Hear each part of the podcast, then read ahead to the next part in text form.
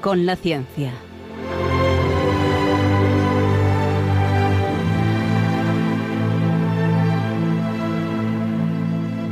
Dirigido por Javier Ángel Ramírez.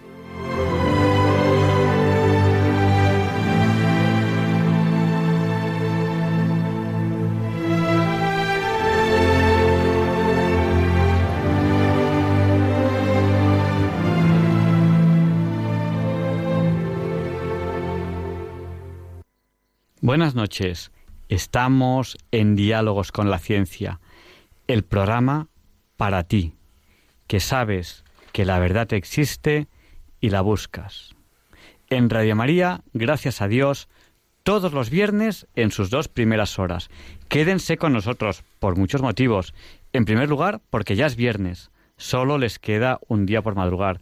En segundo lugar, porque hoy tenemos una entrevista interesantísima vamos a hablar de sindonología ahora mismo, en directo, y ustedes podrán realizar preguntas al entrevistado si lo consideran oportuno. Les va a encantar esa entrevista.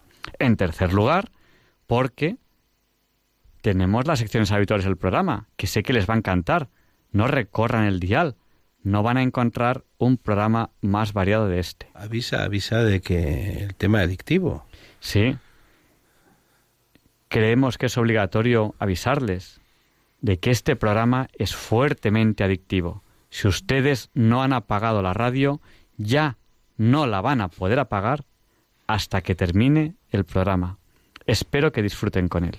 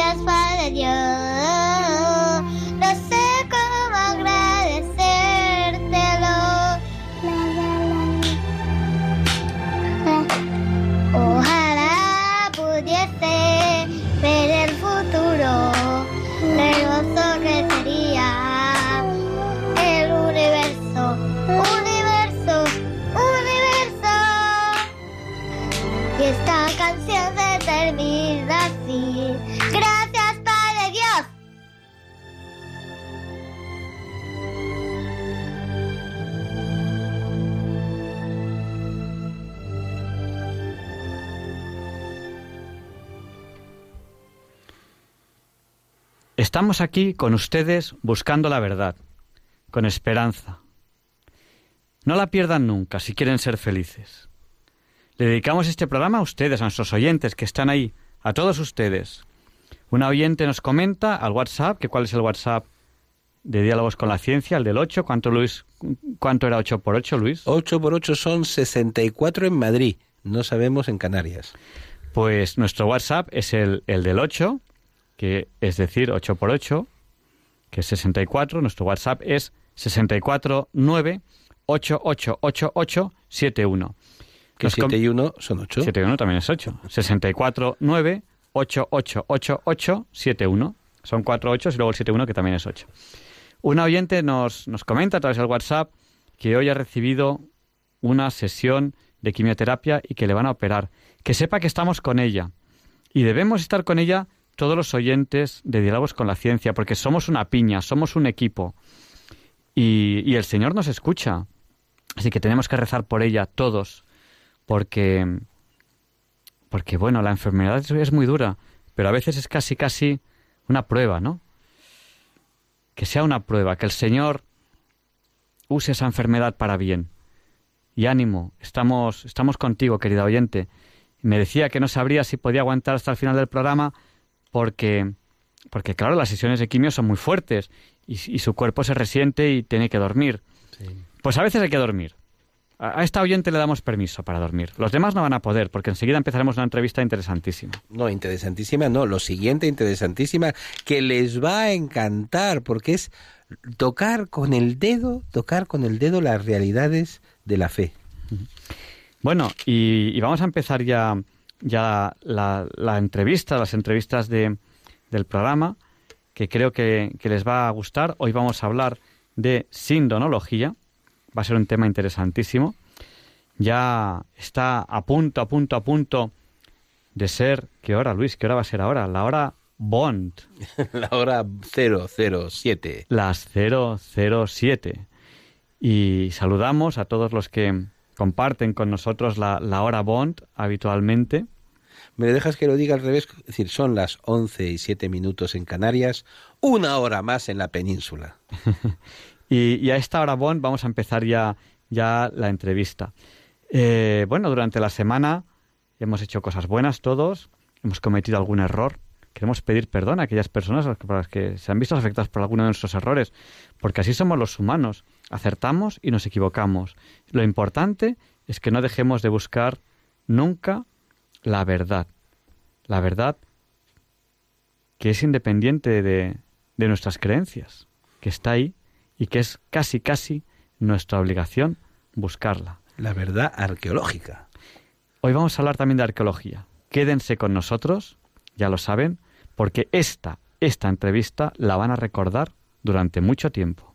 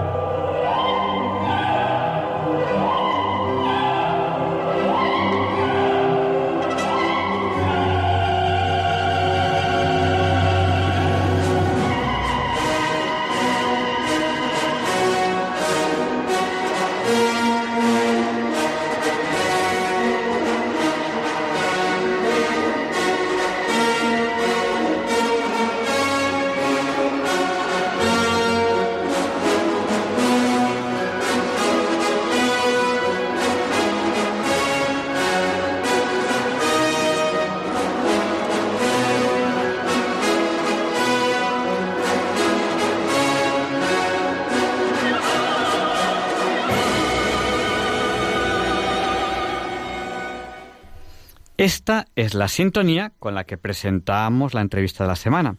Y hoy tenemos el placer de presentarles a Nicolás Dietel. Él es licenciado en Ciencias Físicas, es profesor, miembro de la Asociación Española de Sindonología. Eh, buenas noches, profesor. Muy buenas noches. Eh, lo hemos dicho bien, ¿no? Asociación Española de Sindonología. Sí, Centro, Centro Español de Sindonología. Es una asociación, sí, una asociación cultural de carácter civil, sin ánimo de lucro, con carácter confesional, que se fundó pues hace ya más de 30 años en, en Valencia, ¿no? Sí. Bueno, y hoy queremos hablar de sindonología, pero quizás para eso lo primero sea saber qué es eso de sindonología. ¿Es un área de conocimiento de la ciencia? Pues sí, la, la, palabra sindonología viene de, de síndone y de logos. Síndone eh, viene del latín sindone y está a su vez del griego sindon y significa simplemente sábana, simplemente sábana. Si bien se reserva este término en español, el término de síndone, que, que, estrictamente sábana, se reserva para referirnos a la sábana o sábana santa que se conserva en la Catedral de Turín y que la tradición ha dicho siempre que es la sábana que envolvió el cuerpo de Cristo después de muerto, ¿no? Y la palabra logos significa estudio o tratado, es decir, sindonología sería el estudio o tratado de la síndone. No es una ciencia, pero hace uso, se vale de todas las disciplinas científicas, ¿no? Física, química, microbotánica, palinología, pero también criminalística, medicina forense, arqueología, historia, etcétera. Hace uso de, de los distintos campos del conocimiento científico para abordar el estudio de esta de esta reliquia, ¿no? Mm, en nuestro centro propiamente nos dedicamos también al estudio de esta y de otras y de otras reliquias relacionadas ya por extensión, pero vamos, la palabra sindonología es el estudio de la síndone. Eso, eso era lo que, lo que yo le iba a preguntar, ese estudio de la síndone, de la, de la sábana santa. Eh, hoy vamos a hablar un poco más de sindonología, a lo mejor que propiamente de, la sábana santa, que tendremos, tendremos programas sobre la sábana santa, porque además seguro que el Centro Español de Sindonología tiene muchísimas cosas que contarnos sobre, sobre, esta, sobre esta reliquia.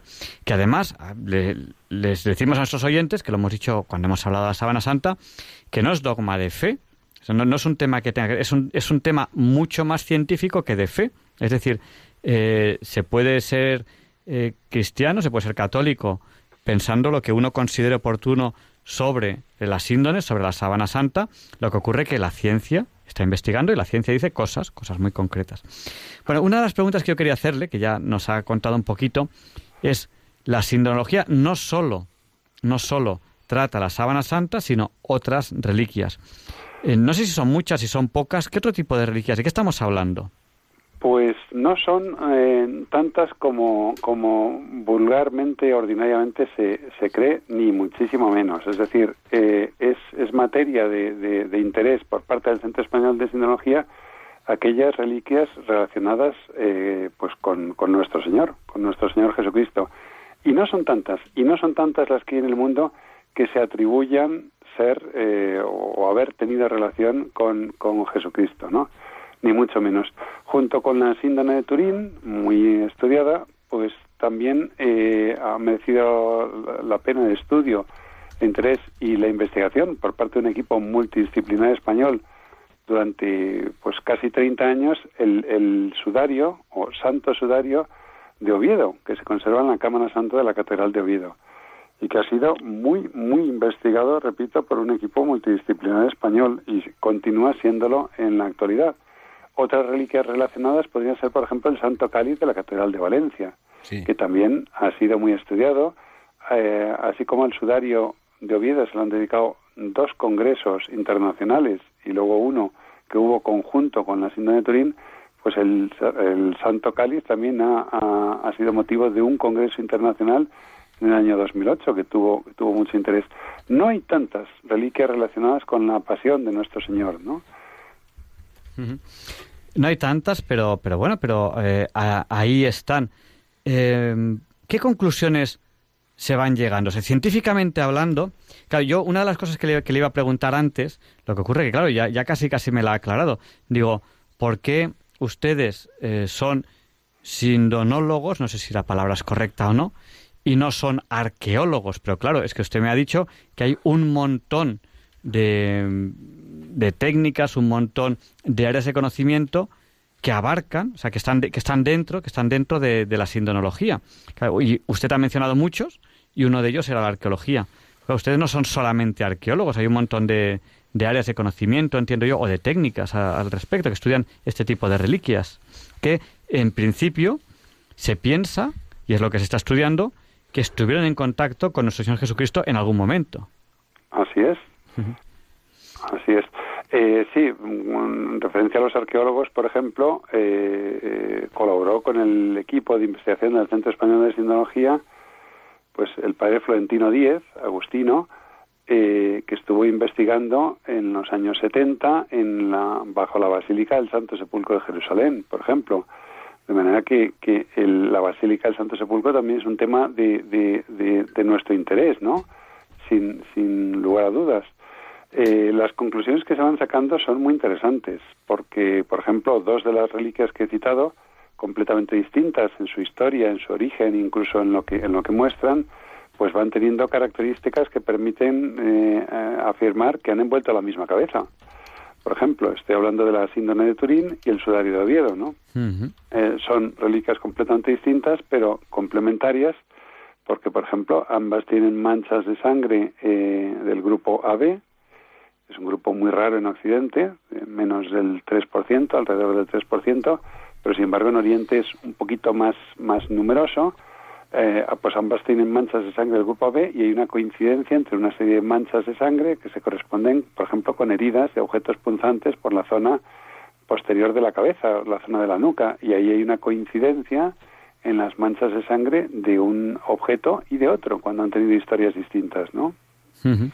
Esa es, eso es una de las conclusiones que se van sacando que permiten eh, eh, afirmar pues que son reliquias complementarias que han envuelto la misma cabeza, puesto que las dos dan, eh, dan una idea del objeto tridimensional que han envuelto y que desde el punto de vista científico, la primera, sobre la síndrome de Turín, se determinó mm, por un procedimiento distinto un analizador de imágenes que topografiaba en los años 70 la superficie de Marte y, y en el caso del sudario de Oviedo se ha topografiado siguiendo el recorrido que los, los líquidos, pues, pues en, este caso líquido procedente de un edema de pulmón agudo, es decir, una persona que ha muerto mm, por asfixia, va recorriendo por la cara porque y, los líquidos y las manchas que dichos líquidos han dejado sobre el, sobre el tejido permite reconstruir muy bien la topografía de ese rostro. Pues bien, hay una coincidencia entre los dos y son dos topografías obtenidas por metodologías distintas sobre dos objetos con historia distinta. A mí, me eso, parece, es muy, muy interesante, ¿no? A mí me parece fascinante el trabajo. ¿Usted, usted siente algún tipo de, de emoción. ¿Ha llegado usted a tocar con sus manos el Santo Sudario, a tocar el Sudario de Oviedo? decir... No, a tocarlo no, a estar muy cerca, sí, a ver el arca abierta, eh, con motivo de una de las eh, ostensiones que hay, el Santo Sudario de la Catedral de Oviedo sí. eh, se, expone públicamente en, bueno, antes era una bendición porque se podía coger el marco, era un marco de madera forrado en plata, se podía coger con las manos, pero ahora mismo está en un arcón que pesa veintitantos kilos y ya es mucho pedirle al arzobispo de Oviedo que hiciera la bendición con él y lo que está es, expuesto en, su arcón para su eh, para su veneración, ¿no? Eh, pues se hace eh, actualmente se hace y antiguamente tres días al año que son el Viernes Santo, la fiesta de la exaltación de la Santa Cruz el 14 de septiembre y su octava el 21 de, septiembre, que es una fiesta muy, muy importante en Oviedo, pues en esos tres días, antiguamente decíamos bendición cuando se podía coger con la mano el, el, el marco, pero ahora mismo es un arcón y está protegido con buenas medidas de conservación y lo que se muestra es con un caballete para la veneración del, del pueblo cristiano, ¿no? Sí, he estado cerca del sudario. ¿Y qué, qué ha sentido usted? ¿Qué ha sentido usted al estar cerca de un objeto que para cualquier arqueólogo o pues científico es tan interesante y al mismo tiempo para los cristianos tan lleno de, sentido, ¿no? Pues una, una gran emoción, pero, pero no solamente por, por estar cerca. Yo recuerdo alguna vez haber leído pues sobre el capítulo 20 de, de San Juan, la resurrección, tal, cuando se cita el sudario, y saber que, que, eh, que, eso de lo que se está hablando el capítulo 20 de San Juan está conservado en la misma catedral, eso ya te produce una, una cierta emoción sin ninguna duda, ¿no? Sí. Ah, sí, sí. Pues, o, ver la, o ver la síndrome de Turín en las ostensiones. Eh, he tenido ocasión de, de verla en, varias veces y, eso sí que produce un, momento de gran emoción y de oración muy intensa, muy difícil de explicar, además, sobre lo que estás viendo, pero sobre todo de agradecimiento, ¿no? Yo cuando hubo una de las exposiciones de la, de la Sábana Santa, que está, que está en Turín, creo recordar que fue en el año 2000, es que no recuerdo exactamente cuál, Cuál, es, cuál es la que fui yo, pero me parece que es la del año 2000, pues yo recuerdo que pedí hora, eh, nos cogimos el coche, estábamos en Francia en ese momento, nos cogimos el coche, nos fuimos a Turín, eh, no había sitio en los hoteles, me acuerdo yo eso, y al final conseguimos un hotelito ahí pequeño para, para, para conseguir pasar la noche, teníamos hora primera hora de la mañana, y recuerdo que uno podía estar a una distancia de un metro y medio de la sábana santa, pues creo que era alrededor de un minuto y tal. Y se ve perfectamente. ¿Qué ocurre? Que yo por el camino me había leído varios libros, entonces yo sabía lo que tenía que ver. Uno va ahí con un minuto sin saber lo que tiene que ver y se pierde todo. Pero yo me lo había estado leyendo. Y luego, eh, pues esto fue muy prontito por la mañana, creo que nos había tocado a las nueve y media de la mañana o algo así. Yo me levanté como a las siete o antes para ir ahí, pasar en la cola. Y, y luego eh, lo que hice fue en la capilla, te dejan estar, lo que ocurre es a una, a una distancia mucho mayor. Sí, sí, sí. Pero cogí unos prismáticos con mi libro y me pasé muchas horas. En el libro ponía, véase la mancha tal. Yo cogía los prismáticos. Muy y- buen truco. Y veía la mancha como si estuviese ahí. Y ahí estuve muchas, muchas horas leyendo y dice, ¿por qué la mancha? ta-?" Y te lo explican. Sí. Y entonces uno lo ve y, y está ahí. Aquí se ve y bueno, yo recuerdo que vi, que vi muchas cosas. Eh, tenemos que hacer una... eh, A lo mejor podemos dejarlas para Semana Santa, pero tendríamos que hacer a lo mejor tres entrevistas sobre estos tres objetos que son los tres increíbles e impresionantes que además eh, los, los ha estudiado eh, el Centro Español de Sinología, que son el cáliz que está en Valencia, que es el que se piensa que quizás, muy probablemente, pudo estar en la última cena, Correcto. la, la sábana santa de Turín y el sudario de Oviedo, que el sudario de Oviedo es, si no me equivoco, aquel en el que, se piensa que, que- que envolvió la cabeza de nuestro Señor Jesucristo mientras era transportado, si no me equivoco, desde la cruz hasta el lugar donde fue enterrado. Por lo tanto, Eso es, eso es, que, que se le puso un- una vez muerto en, la, en el rostro cuando, bueno, la imagen de, de- de los cadáveres, pues, pues impresionaba por lo que fuera, se le colocaba en el rostro, costumbre que hemos heredado los cristianos, cuando hay, por ejemplo, un accidente de- en carretera, aunque solamente tengamos un pañuelo de bolsillo, pues con el pañuelo de bolsillo se cubre la cabeza y el rostro de la persona si ha fallecido, y eso lo sabe cualquiera a cualquier distancia que lo vea, ¿no? Entonces se le colocó, entre otras cosas, para recoger también el líquido que mm, procedente de los orificios, pues boca o nariz, todavía eh, salía una vez que el, que, el, que el crucificado había muerto en posición vertical, sin embargo la cabeza estaba inclinada hacia adelante, ¿no? Con aproximadamente unos 70 grados y todavía eh, puede, aun estando muerto, eh, salir líquido por él. El, el paño tenía por objeto tapar el rostro, efectivamente, y recoger cualquier líquido eh, seroso, pues eh, un líquido procedente de un edema, pues es líquido deslavado, ¿no? En, en un sexto de sangre y cinco sextos de, de, un, de un suero así como aguado, que, eh, y ese paño tenía como finalidad recoger, recoger esos líquidos con el que se enterraba al, al, al difunto, ¿no? Durante el traslado igualmente, durante el traslado portaba el sudario, al llegar al, al sepulcro, al banco nicho sepulcral, se quitaba así con mucho cuidado con los dedos, luego había que lavarse muy bien las manos y se dejaba en una esquina y ya se le cubría con la, con la sábana mortuoria, ¿no? Ese es el, los dos tejidos diferentes que, que ve eh, Juan y que refiere en su capítulo 20 cuando llegó con, con Pedro, salieron los dos discípulos, los dos corrían juntos, pero el otro discípulo corría más que Pedro, Juan era más joven, es lógico llegar antes, con unos 18 años que se le calculan, mientras que San Pedro tendría 25 o 30. Y él comenta que desde ahí, de- sim- simplemente con asomarse al sepulcro, vio dos piezas de tela diferentes en la sepultura, ¿no? Pues ese es el sudario que se quedaba allí. De hecho, si se si sangraba, si un difunto crucificado, un muerto por muerte violenta, eh, sangraba durante el traslado, había que ir recogiendo con una palita la, la, la sangre, que la arena sobre la que había caído gotas de sangre, se recogía una palita y con esa palita se enterraba la arena y la palita. Y luego se lavaban todos muy bien las manos con, con motivo de haber estado tocando un, un cadáver, ¿no? Bueno, eso, eso que cuenta usted, que es costumbre judía, de recoger los pedacitos de los muertos, es eh, hasta tal, lo llevan hasta tal punto a rajatabla. Ya han pasado dos mil años desde entonces. Sí, no, en la actualidad todavía, en la hay actualidad. atentados. Exactamente. Y cuando hay un atentado y un pobre señor le han, lo han volado en cachitos, pues ahí hay voluntarios que van recogiendo los cachitos para enter- enterrarlo todo junto. Es decir, Sí, señor, tienen mucho respeto por el cuerpo humano los judíos, nuestros Y hermanos mayores igual en la que fe. hace, sí, sí, que hace dos 20 siglos. tres mil años. Em, mm, porque en su cultura, en el, en el, eh, en la sangre estaba alojada el alma. Entonces, cuando ocurre eso y vuelan, por ejemplo, un autobús con 20, 30 personas en, en, Israel, que esto ha pasado, pues aparecen efectivamente estos voluntarios y, lo que hacen es con toallas impregnar todo el autobús de manchas de sangre y después entierran a los a los, a los fall- asesinados en este caso con, con esas toallas que han ido recogiendo todas las manchas de sangre que hubiera sobre el propio autobús, ¿no?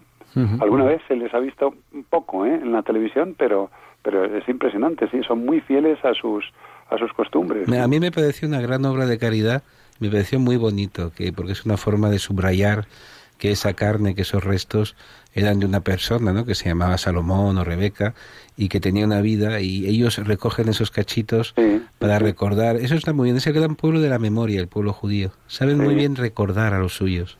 Hay una escena, hay una escena imponente en la película, la, pues una excelente película, La Pasión de Mel Gibson, en que es la, el personaje de la Virgen María, el que en, silencio coge unas toallas que además le proporciona, le, trae algunas la mujer de, de Ponce Pilato y va recogiendo con las toallas la sangre sobre el lugar donde ha tenido la terrible flagelación, ¿no?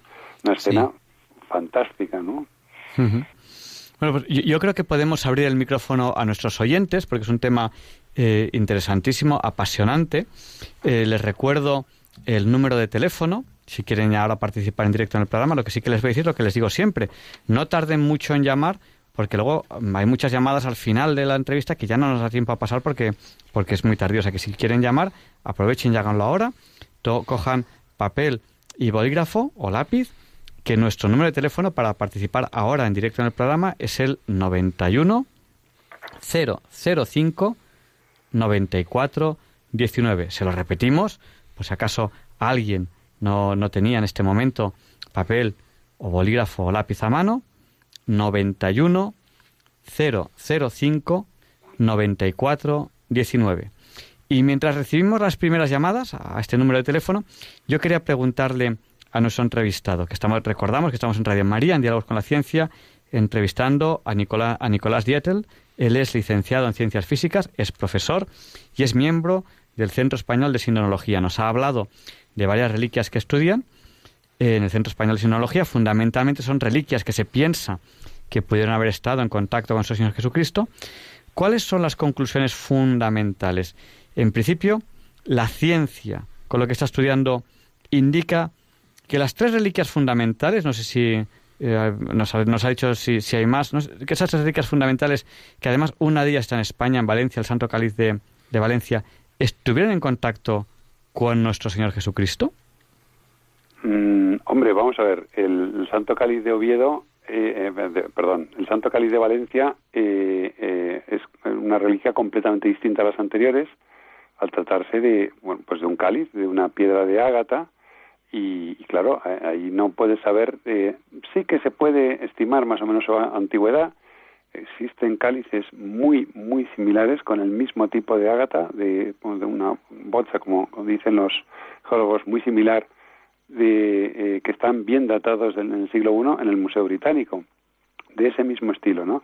Luego, lo que ocurre es que el Santo Cáliz, tal cual lo vemos, eh, pues tiene mm, dos piezas inferiores que son como su relicario para ayudar a su, a su conservación y que no se tocara el cáliz en cuestión. Eh, la, reliquia propiamente dicha es el, pequeño vaso que hay en la parte de arriba, ¿no? Una gata preciosa cuando se ve con a través de, luz de, detrás, ¿no? Pero claro, es una reliquia de, piedra completamente distinta a, a, las anteriores, ¿no? Que son reliquias de tela, reliquias de tela y que, repito, la, la investigación sí que va conduciendo a, concluir que envolvieron la misma cabeza, ¿no? Eso no se puede afirmar del, del Santo Cáliz, claro, sino por investigación histórica y el tipo de piedra que es, es muy antigua, hay una investigación histórica muy, muy, muy, muy interesante sobre su, su origen y el recorrido que ha podido seguir, cómo llegó a la corona de Aragón y todo eso. Y eso sí que lo, lo, lo estudia la, el, el Centro Español de Sindrología, que además tiene su tiene su sede en Valencia, muy no, muy lejos, no muy lejos de la de la catedral de, de Valencia donde se conserva, ¿no?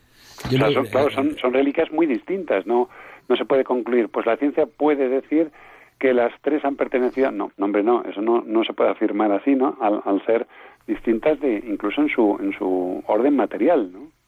Bueno, tenemos un comentario. Hay, una, hay un, número móvil que nos estaba llamando al 91 005 9419, pero como tarda un ratito en entrar al ordenador, colgaba justo cuando entraba en el ordenador. O sea que si quiere llamarnos, vuélvanos a llamar, pero no cuelgue hasta que no entre en el ordenador de, las llamadas.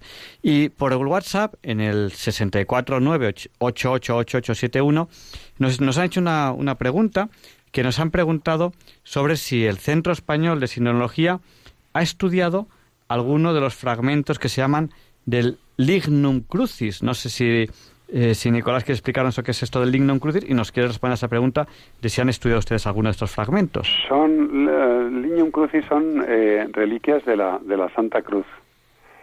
Eh, hay muchas por el mundo, es un, un tópico extraordinario ese de, de, decir que si se juntaran todas ellas se podría construir un barco es completamente falso. Se podría construir a lo mejor una maqueta que cupiera una mesa no muy grande y aproximadamente se han hecho cálculos eh, siguiendo a Rogold de Fleury en el siglo XIX, escritor francés, Michael Hessemann, que es un colaborador nuestro, hizo cálculos que aproximadamente se podría reconstruir un tercio del travesaño horizontal si se juntaran todos los lineum crucis del mundo, ¿no? Entonces, ¿qué, qué ocurre? Que, que eh, es extraordinariamente difícil eh, conocer su origen y estudiar. Se puede estudiar el tipo de madera. Hay algunos de tipo, hay reliquias que son incluso de maderas distintas. Me, eso no quiere decir ni se puede afirmar que sean verdaderas todas, pero yo creo que irnos al extremo contrario es igual de científico. Pues entonces son falsas todas porque hay de más de dos maderas. Entre otras cosas, eh, es más que probable que sean reliquias de, la Santa Cruz cuando Santa Elena en el año 326 descubre, esa es la, invención de la Santa Cruz, en, en la cisterna, actualmente bajo la, la Basílica del Santo Sepulcro, lo que descubre seguramente son los tres travesaños horizontales y es más que probable que el travesaño de nuestro Señor tuviera una maderita que sujetara el título crucis.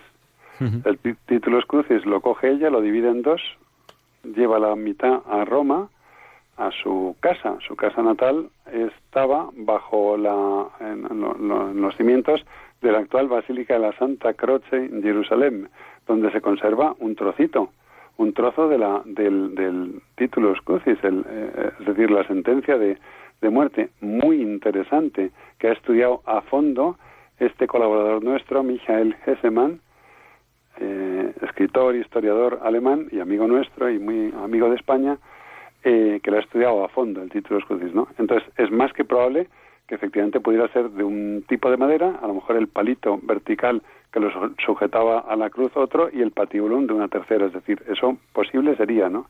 Pero no hay tantas como, como la gente cree, ¿no? O sea que sí hemos tenido un colaborador que ha estudiado la, la madera de la cruz y es más que probable que si se hicieran trocitos ella en, en los primeros siglos, se hicieran trocitos de las tres maderas considerados lo, que son, como partes de la, de la, de la Santa Cruz, ¿no? Bueno, pues vamos a, dar paso ya a, nuestros oyentes. Tenemos ahora mismo ya dos llamadas aquí eh, a la espera eh, de personas que nos han llamado al 91 005 94 19. vamos a dar paso primero a Carlos, que nos llama desde Madrid. Hola, buenas noches. Muchas gracias por este interesante programa. Eh, quería deciros que eh, y preguntaros, eh, pues que eh, yo creo que las cuestiones de la Santa Síndone son más conocidas entre los que somos más creyentes, pero si es un buen argumento apostólico para su difusión entre los no creyentes. Esa era mi pregunta. Gracias. Pues muchísimas gracias. Le, respondemos en antena. Don Nicolás, no sé si podemos decirle, decirle algo a este oyente. Sí que lo es sí que lo es. de hecho, es un motivo de credibilidad muy, muy fuerte.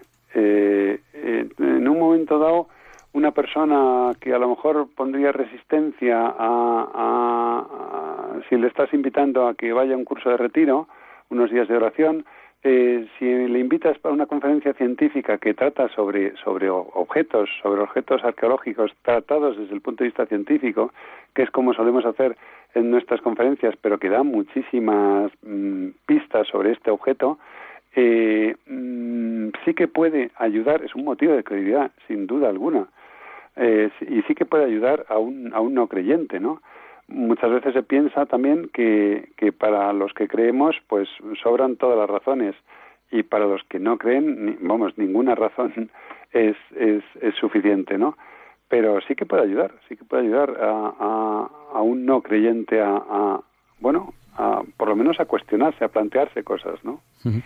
yo, yo, en mi opinión personal, cuando una persona científica se acerca con rigor científico a estos objetos, algo le cambia dentro. Es una opinión personal y, ha habido más de un caso de, gente que, que ha tenido cambios a ese respecto. Nos llama, nos llama también Antonia desde Córdoba, que nos ha llamado al 91 005 94 19. Adelante, Antonia, el micrófono es suyo. Buenas noches. Mm, pues mire, yo mm, lo que quería decir es que, claro, como dice este señor, a los que creemos, pues nos sobran todas las explicaciones científicas, ¿no? Pero, bueno, no nos sobran, no, no ratifican. Pero mm, a mí es que lo que yo no entiendo es cómo pueden haber, cuando, cuando lo de la prueba del carbono, ahí a bombo y platillo mm, publicar así con esa cara tan dura.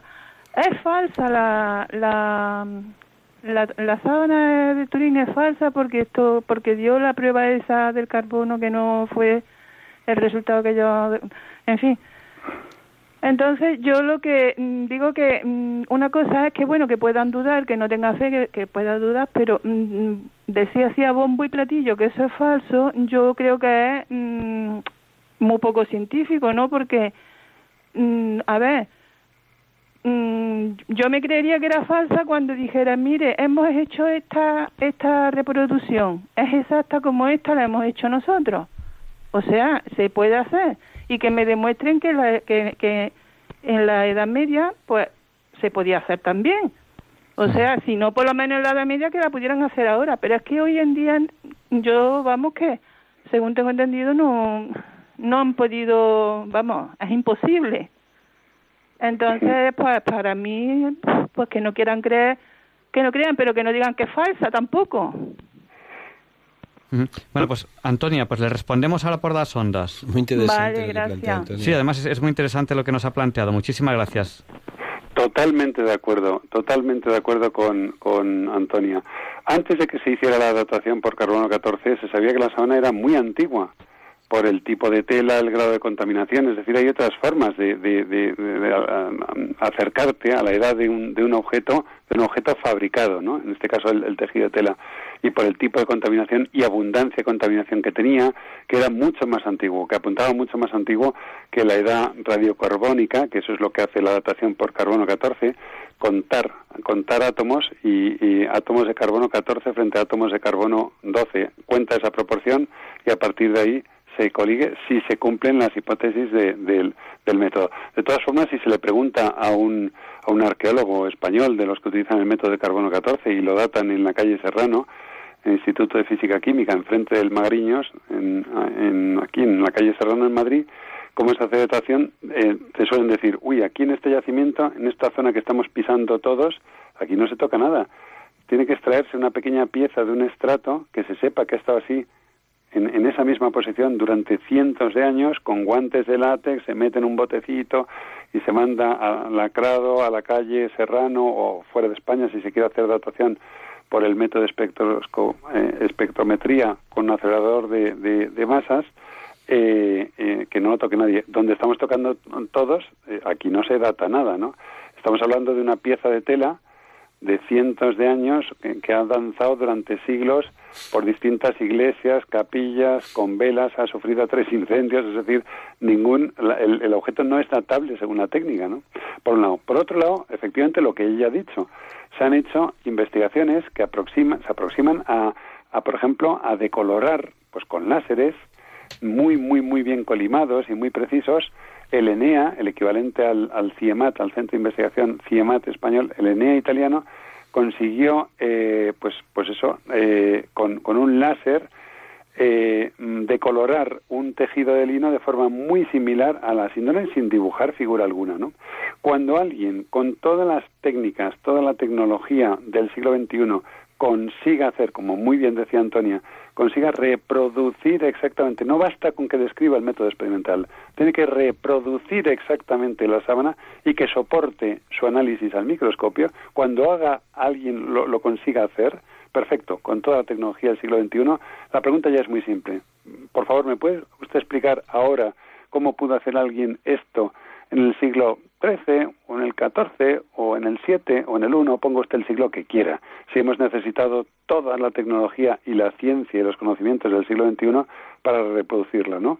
Una revista americana ofrecía hace unos años un millón de dólares a quien hiciera una imagen idéntica a la síndrome de Turín y desde luego no se ha presentado ningún candidato, ¿no? Para tan suculento premio. O sea que tiene, tiene toda la razón eh, Antonio desde Córdoba. Bueno, pues vamos a, dar paso eh, a Luis que nos llama desde, Ciudad Real. Pero antes yo quería hacerle una, una pregunta, don Nicolás. Eh, ¿Es cierto que hay un premio a quien consiga hacer una copia de la sábana santa? Esto es lo que comentaba, sí, había una revista americana, que ahora mismo no recuerdo el nombre, que ofrecía eso. No sé si lo ofrecía en serio o no, pero esto lo dijo hace bastantes años y no, no se ha presentado ninguno, que, repito, resista el análisis al microscopio y todas las características que, que la síndrome tiene no los dos o tres minutitos de gloria que se dan en un telediario por una imagen parecida. No, no, no, no, no. Que soporte todas las características microscópicas que la síndrome tiene, ¿no? Yo eh, vi un documental eh, en una cadena muy seria, muy seria aquí en España, en el cual durante mucho rato, que creo que media hora, nos explicaban cómo la sábana santa había sido hecha por Leonardo da Vinci y tal, nos explicaban cómo y no sé qué. Claro, solo hay un pequeño problema. Solo hay un pequeño problema, y es que Leonardo da Vinci nace 100 años después de que se tenga constancia certera seguimiento desde ese momento de la sábana santa hasta la actualidad. Entonces tuvo que hacerlo 100 años antes de nacer. Por lo demás, era un todo difícil. claro, era, un poquito difícil porque hacer algo 100 años antes de nacer era complicado. Yo recuerdo un documental súper serio en una cadena de televisión que no tiene ninguna ideología anticristiana, así ninguna, ¿no? Donde gastaban su, su, tiempo y su dinero en explicarnos con todo lujo de detalles cómo lo había hecho Leonardo da Vinci. Claro, yo, lo estaba viendo y decía, solo hay un pequeño problema y es que hay seguimiento continuo desde la sábana santa hasta 100 años antes de que naciese Leonardo da Vinci. Por lo demás, pues pues pues no, es muy bonito el documental, se han gastado mucho dinero, hay unas imágenes preciosas y tal, pero pero pero fallaba eso. Pero eso es una tendencia muy habitual de algunos científicos del siglo XXI que es cuando hay una cosa así eh, antigua enigmática que no se sabe cómo está hecha porque a día de hoy nadie ha sido capaz de explicar desde el punto de vista científico de un modo satisfactorio cómo se ha formado la imagen del hombre sobre la síndrome de Turín, hay una imagen frontal y dorsal de un hombre sin contorno alguno, nadie ha sido capaz de explicarla, pues entonces cuando hay algo así antiguo y tal, se le atribuye automáticamente a Leonardo da Vinci, que escribió mucho, eh, diseñó muchas cosas y tal, pero que luego no produjo o fabricó tantas, ¿no? Pero claro, ya 100 años, 100 años antes de que naciera ya es mucho más, más, difícil, ¿no? Sí. Bueno, pues, y curiosamente, eh, Iker Jiménez, que a veces tiene fama así de, de, ser muy fantasioso, hizo en una Semana Santa un documental sobre la sábana santa, no recuerdo en qué año fue, con un rigor científico. Sí, señor, sí, señor. Que a mí me pareció absolutamente admirable. Sí, y en un par de ocasiones en un par de ocasiones han estado compañeros nuestros y nuestro presidente del Centro Español de Sindología en su programa tratando las cosas con muchísimo rigor, con muchísimo rigor científico, con muchísimo respeto. Tanto él como su mujer, colaborador del programa, son muy muy cuidadosos en ese sentido y además tienen muy buena muy buena formación y saben de lo que habla. El, el programa trata las cosas que trata, las fotografías del Yeti, todo eso, y tiene la audiencia que tiene. Pero cuando abordaron esta cuestión, a todos nos llamó la atención el grado de, rigor y de respeto con que lo trató, que nos mereció toda nuestra consideración. Es verdad. A mí, a mí sabe usted lo que me llamó la atención, pero yo, yo nunca he sido muy creyente en las reliquias en general, ¿no? Porque ha habido muchísimas falsificaciones y tal. Pero realmente esas reliquias, esas en concreto, tienen una historia y han sido tan estudiadas que son unos objetos, no voy a decir que arqueológicos, porque no las han encontrado en la tierra, salvo las Lignum Crucis, ¿no?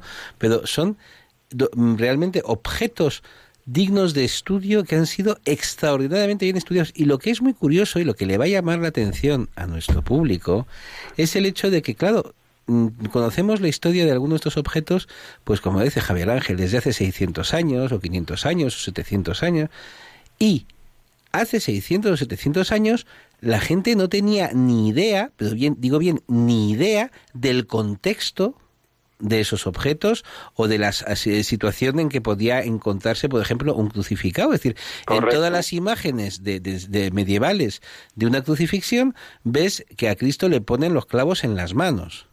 Es decir, si hubiera habido una falsificación medieval, lo hubiera hecho siguiendo eso. Exactamente. Es decir, ellos no podían saber lo que no sabían.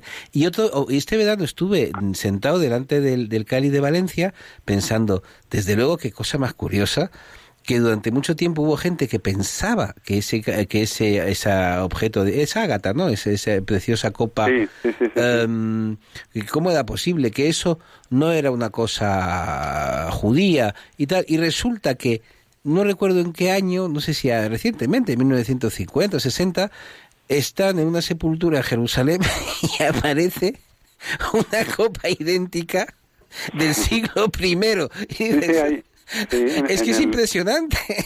En el museo, en el museo británico hay, Ahí están. vamos, te conservan dos o tres perfectamente datadas en el siglo I y son idénticas a la del Santo Cáliz. Y claro, están bien datadas en el siglo I. ¿eh? Y eso no lo podían saber en la Edad Media, es decir, cuando el Santo, cuando el Cáliz de Valencia llega a Valencia después de ir desde San Juan de la Peñetal, ellos no podían saber, es decir, un falsificador medieval, un fabricante de reliquias. Seguiría lo que se conocía en ese momento. Exactamente.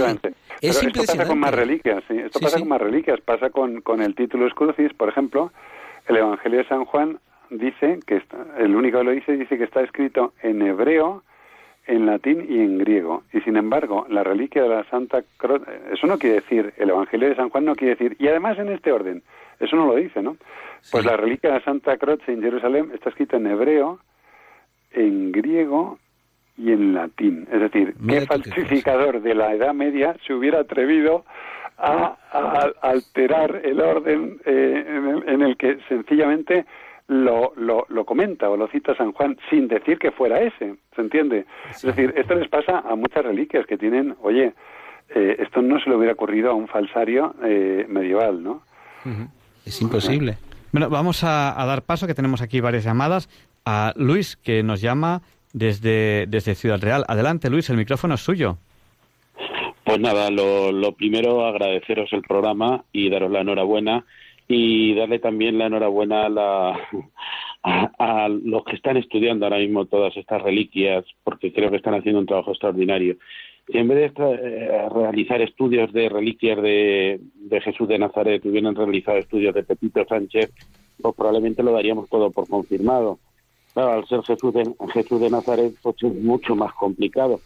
Pero justamente yo era resaltar que ahí quizás está la riqueza, el, el no saber exactamente, pues mira, nos deja la libertad suficiente como para poder usarlas o no poder usarlas. Yo sí quería hacerte, eh, quería hacer una pregunta, es sobre otro objeto. Eh, yo sé que van surgiendo objetos y muchas veces es verdad, hubo un momento de la historia en que hubo, hubo mercadeo de, de, objetos, de objetos de este tipo. En particular es el cáliz que está en León, respecto al cáliz que está en Valencia.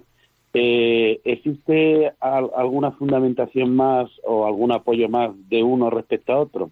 Esa sería la consulta. Pues muchas gracias. Ya está, reiterados el saludo. Muchas, gracias. Muchas gracias, Luis. Le respondemos por, por las ondas, si le parece bien.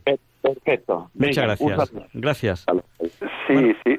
Sí, sí que existe, sí que existe. El, el cáliz que se conserva en la, en la colegiata de San Isidoro de León es precioso, el cáliz de Doña Urraca, pero es una preciosidad, ¿eh? Y, y efectivamente la investigación histórica apunta que eh, probablemente antes del siglo X eh, estuviera en Jerusalén. Eso es lo, lo, lo que se puede mm, eh, confirmar de ella, ¿no? Sin embargo, el recorrido histórico, aparte de lo, que hemos comentado del Ágata, del siglo I, de las tres copas, dos, tres copas que hay en el Museo Británico que son iguales a, la parte superior del, del o sea, al Santo Cáliz de, de, Valencia, el recorrido histórico eh, está mejor, bastante mejor trazado en el caso de Valencia, con investigación sobre la, también sobre la literatura y el origen de las leyendas medievales, ¿no? O sea, el cáliz eh, de Valencia es el que da pie a las leyendas y no al revés, como mucha gente cree, ¿no? Sí, lo que lo que ha comentado este este oyente es, es exactamente así, ¿no? Eh, yo no me resisto a transcribir una frase de, de, Francisco Ansón, compañero nuestro del Centro Español de Sindología, que ha escrito varios libros sobre el tema, que es una frase fantástica con la que yo suelo rematar muchas veces mi citándole a él, claro, mis conferencias que son la sábana santa constituye un motivo de credibilidad de tal fuerza que enfrenta al que la conoce con la veracidad de la pasión, muerte y resurrección de Jesús de Nazaret confirmando la autenticidad de los evangelios e implicando un compromiso personal con el mensaje y doctrina cristiana que se revelan verdaderos.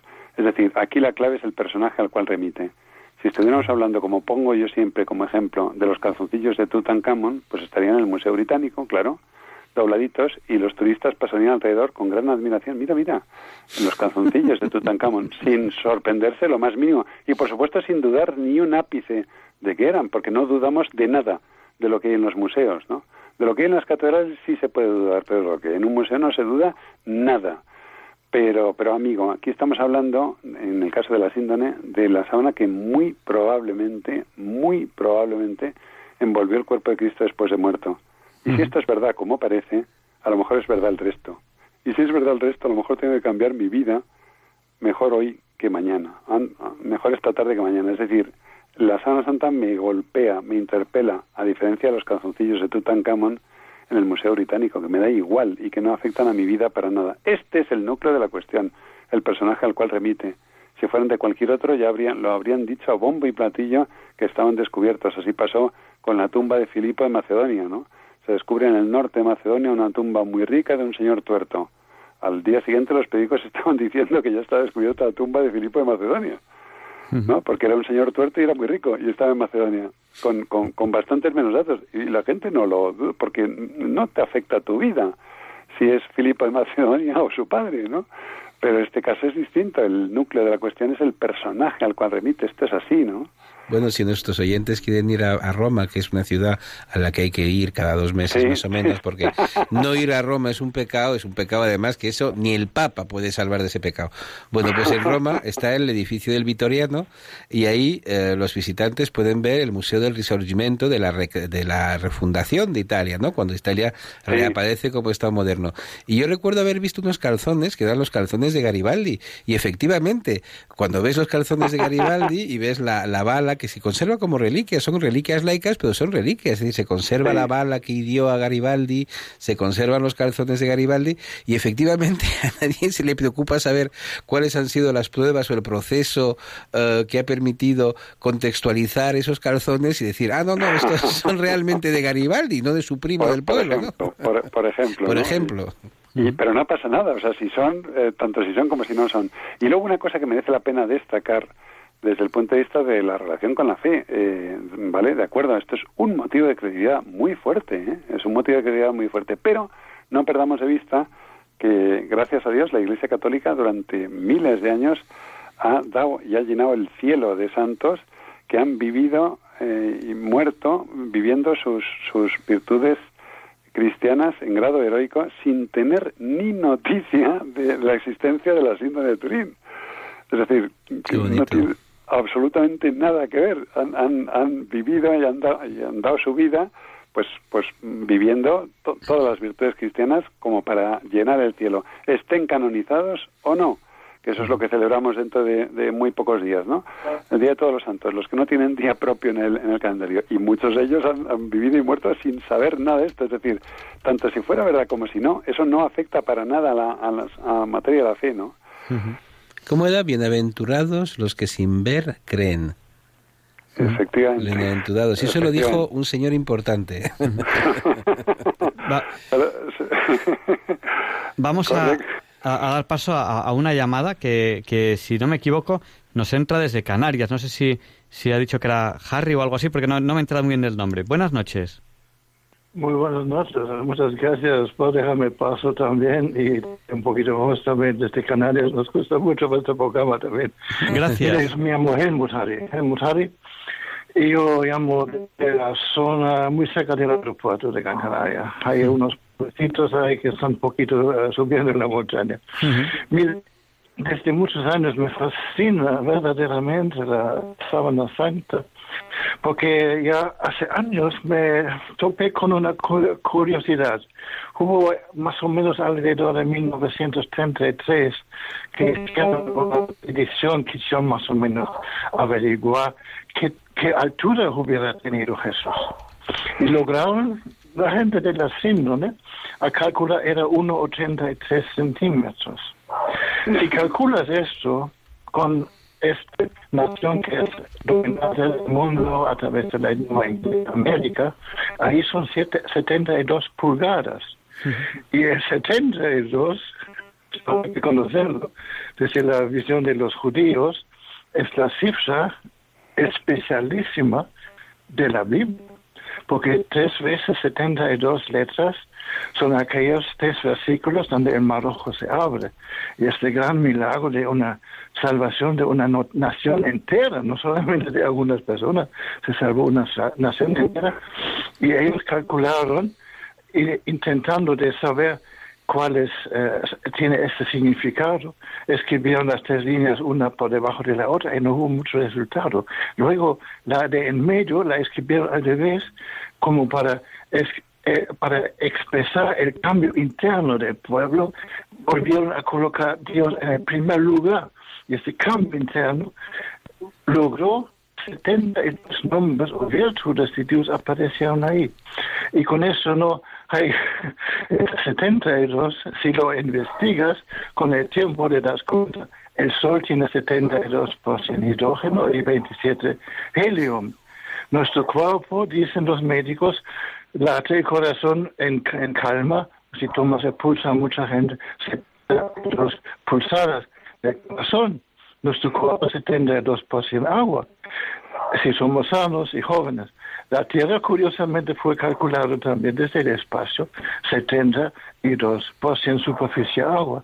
Y no hay quien pare esto. El día nuestro, 20 veces 72, tenemos dígitos significativos y de los pies.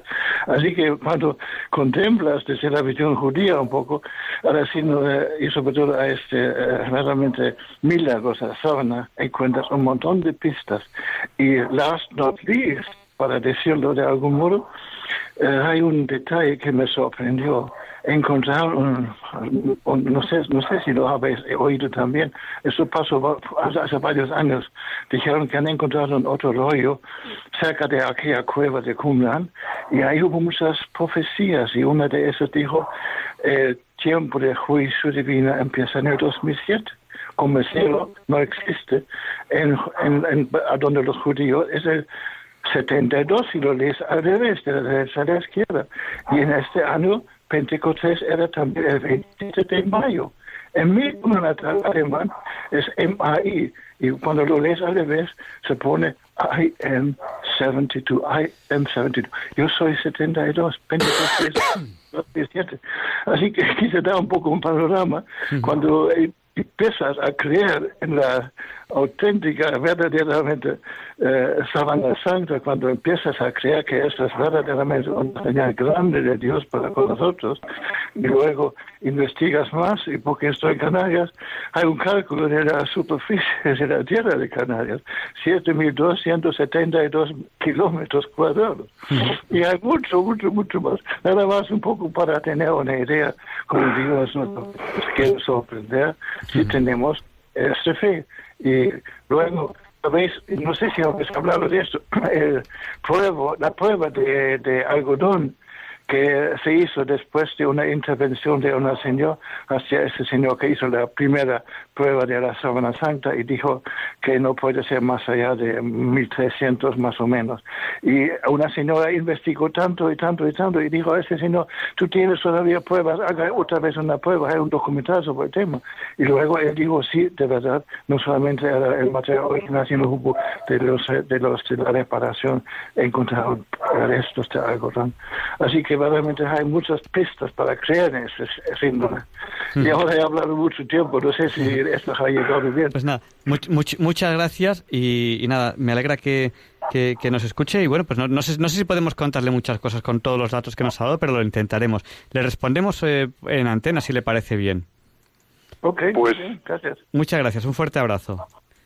Pues, pues es muy curioso todo lo que nos ha contado este oyente desde Canarias, probablemente de, origen de origen alemán por el por el acento.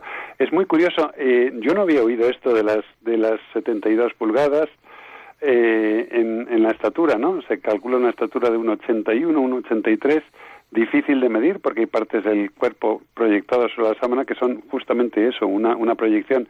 No está perfectamente horizontal el cuerpo y perfectamente la horizontal la sábana, de manera que hay algunas partes que son como mm, como, como, si el cuerpo estuviera ligeramente ondulado y, por ejemplo, la cabeza mm, doblada hacia adelante, luego fácil, no, no era calcular su estatura. Pero yo no conocía muchas de las cosas que ha dicho sobre, sobre esta relación del número 72, ¿no? Una pregunta, por favor don Nicolás, eh, ¿se conserva ADN en, el, en la sangre de, eh, en los restos de sangre? Es decir, ¿se podría clonar a Jesús eh, si la tecnología permitiera recuperar ese ADN?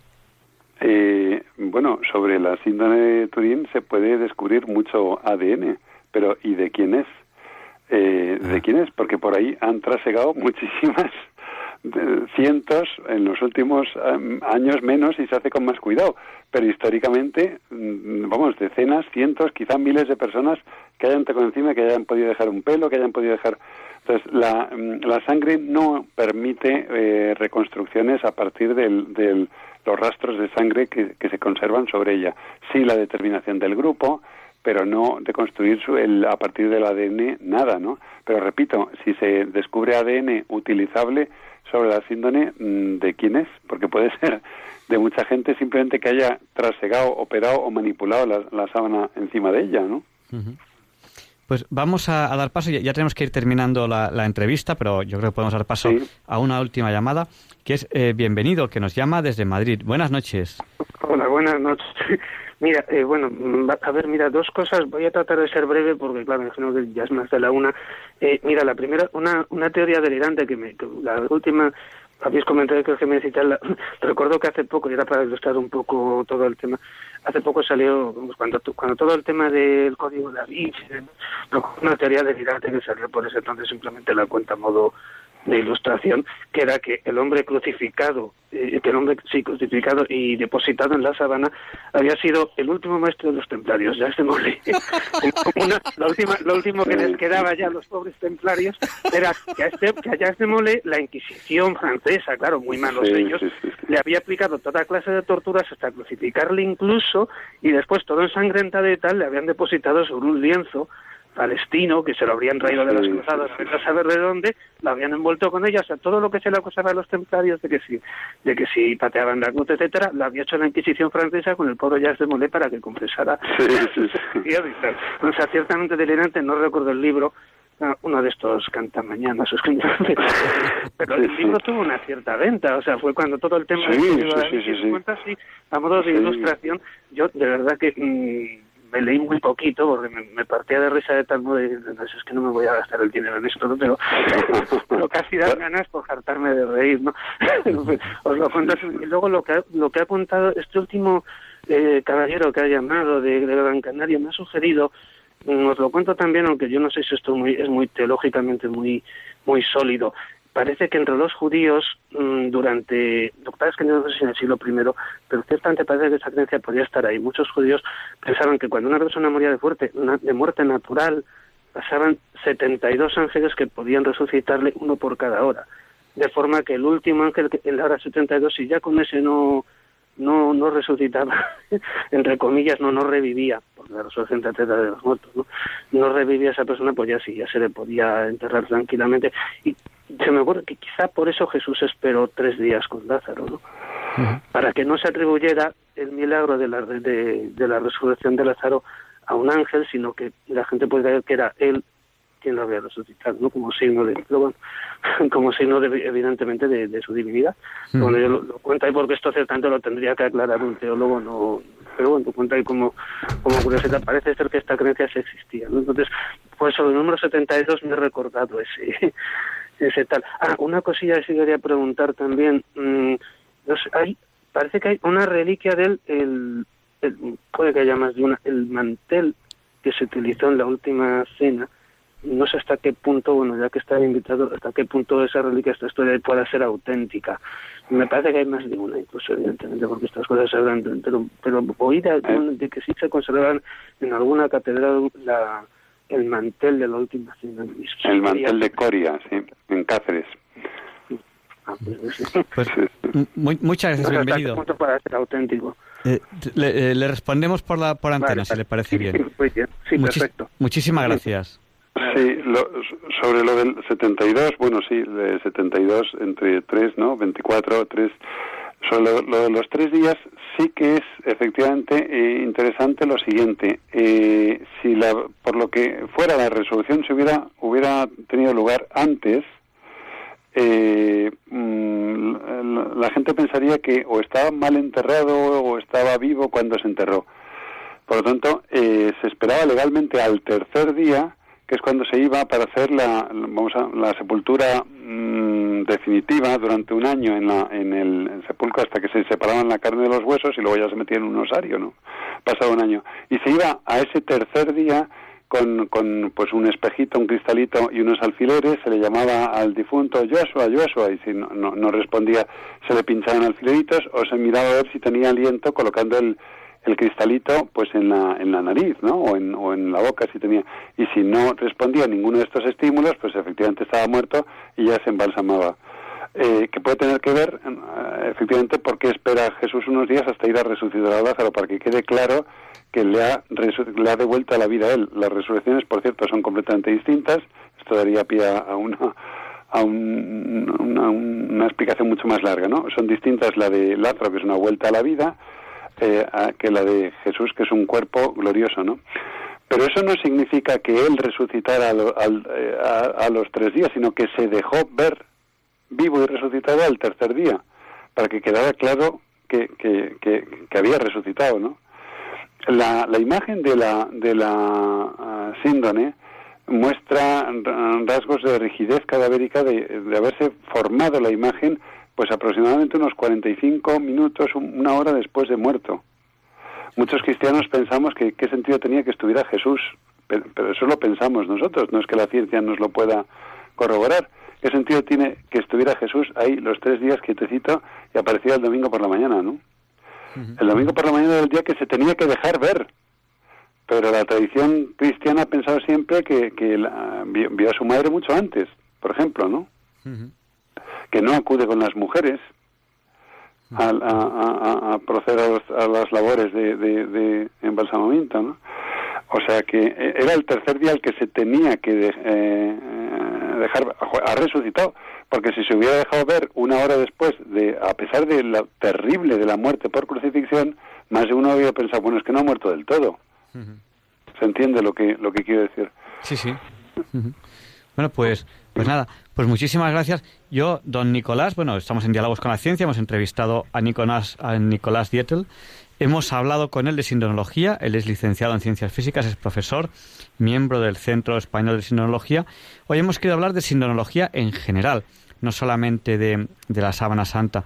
Yo, si le parece bien, abusaremos un poco de los miembros del Centro Español de Sindonología. Y le emplazamos, le emplazamos para Semana Santa. Para Semana Santa y, y, además tenemos varios objetos de los que de los que podemos hablar, porque tenemos la síndone y a lo mejor eh, dos, un par de entrevistas más, porque claro, yo me doy cuenta que van siendo muchos, ¿no? Porque eh, ya no solamente está eh, el, sudario de Oviedo, ya no solamente está el cáliz de Valencia, ¿no? Si, si ya empezamos a hablar de, del mantel, de no sé qué, y, de los trocitos de Lignum Crucis y todo esto, pues a lo mejor son, son, son muchas más cosas. Tampoco vamos a hacer diez entrevistas, pero a lo mejor dos o tres sí merecería la pena hacer.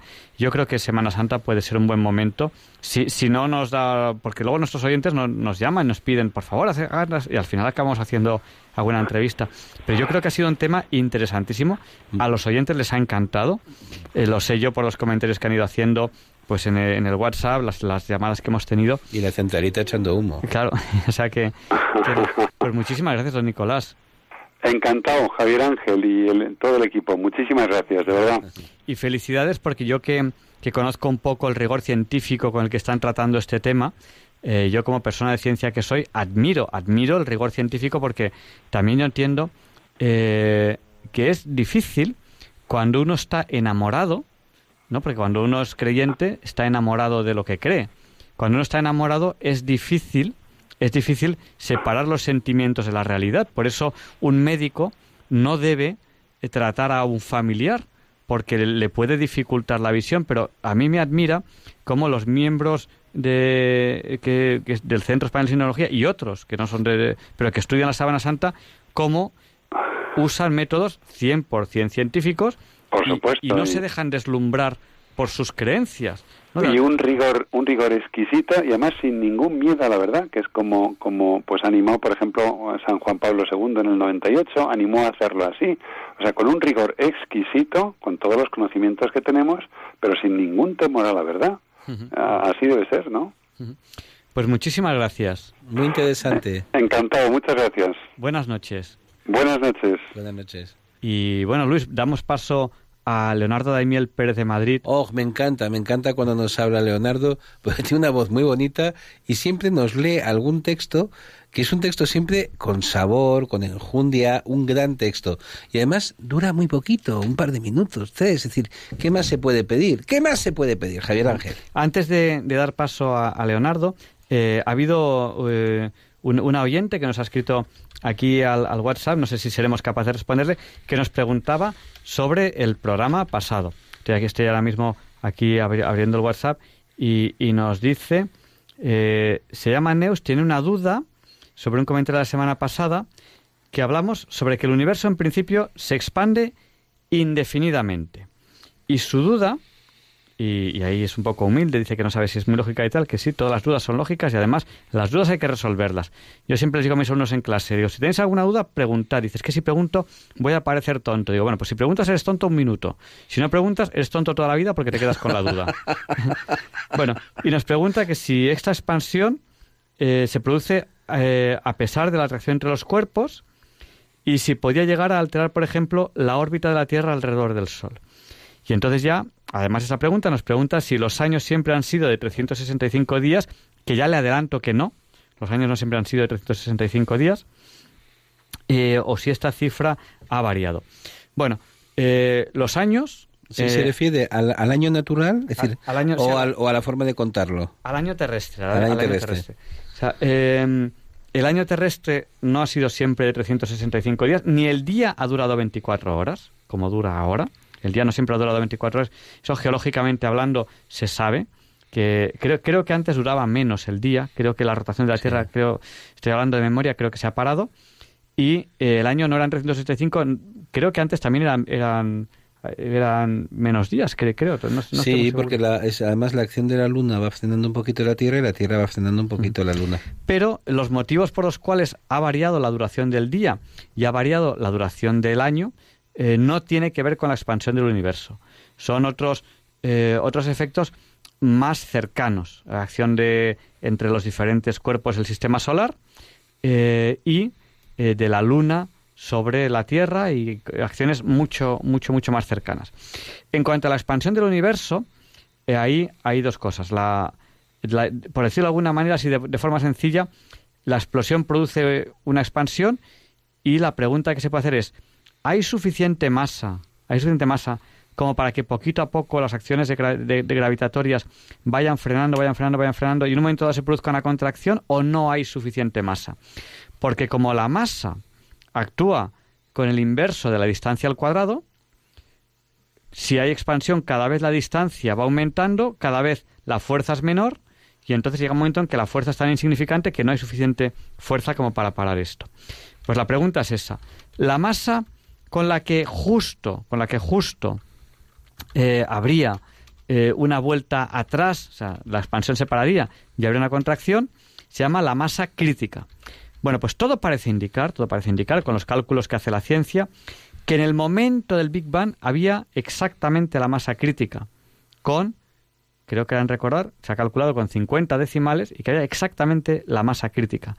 Pero como ha habido pérdida de masa después del Big Bang, se piensa, ahora mismo, a fecha de hoy, ¿por qué digo a fecha de hoy? Porque la ciencia a veces corrige sus cálculos. Pero a fecha de hoy se piensa que no hay masa suficiente como para frenar la expansión y ni siquiera volver atrás o ni siquiera quedar todos parados ahí en el infinito, infinitamente separados. Por lo tanto, a fecha de hoy, a fecha de hoy, eh, la ciencia piensa que la expansión no parará, no parará, y el fin del universo es que la masa ya se deshace, se deshace, se descompone, ya muy separada, muy separada, muy separada, ocupando un espacio cada vez más grande y ya deja de ser masa tal y como la conocemos hoy en día, dentro de 10 elevado a 100 años. Son bastantes años eso. Son, son bastantes años. No, creo, no creo que lo veamos. Posiblemente. Tengo mis dudas. Ojalá, ojalá, ojalá lo, lo, veamos desde, desde, desde, la, desde la otra vida, que es nuestra esperanza. Pero claro, en la otra vida el tiempo no será tal y como lo conocemos, por lo tanto, 10 elevado a 100 años en la otra vida será algo diferente. No sabemos cómo. Yo creo que el cielo es un lugar en que además puedes fumar sin que sea malo, puedes tomarte todo el café que quieres, puedes comer y engullir y no engordas. Es decir, yo tengo una imagen del cielo, no sé, un poco primitiva, pero me encantaría, me encantaría tener detalles. No lo sé. Yo estoy seguro de que en el cielo se puede navegar, porque, porque y se puede remar, ¿no? Si no se puede remar, ¿qué hago yo en el cielo?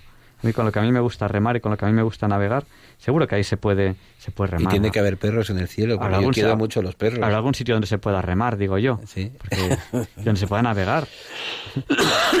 ahora siempre, ahora siempre buen, buen tiempo para navegar. Bueno, vamos a dar paso a Leonardo Aimiel Pérez de Madrid con su sección Pensar y Sentir, que seguro que les encanta.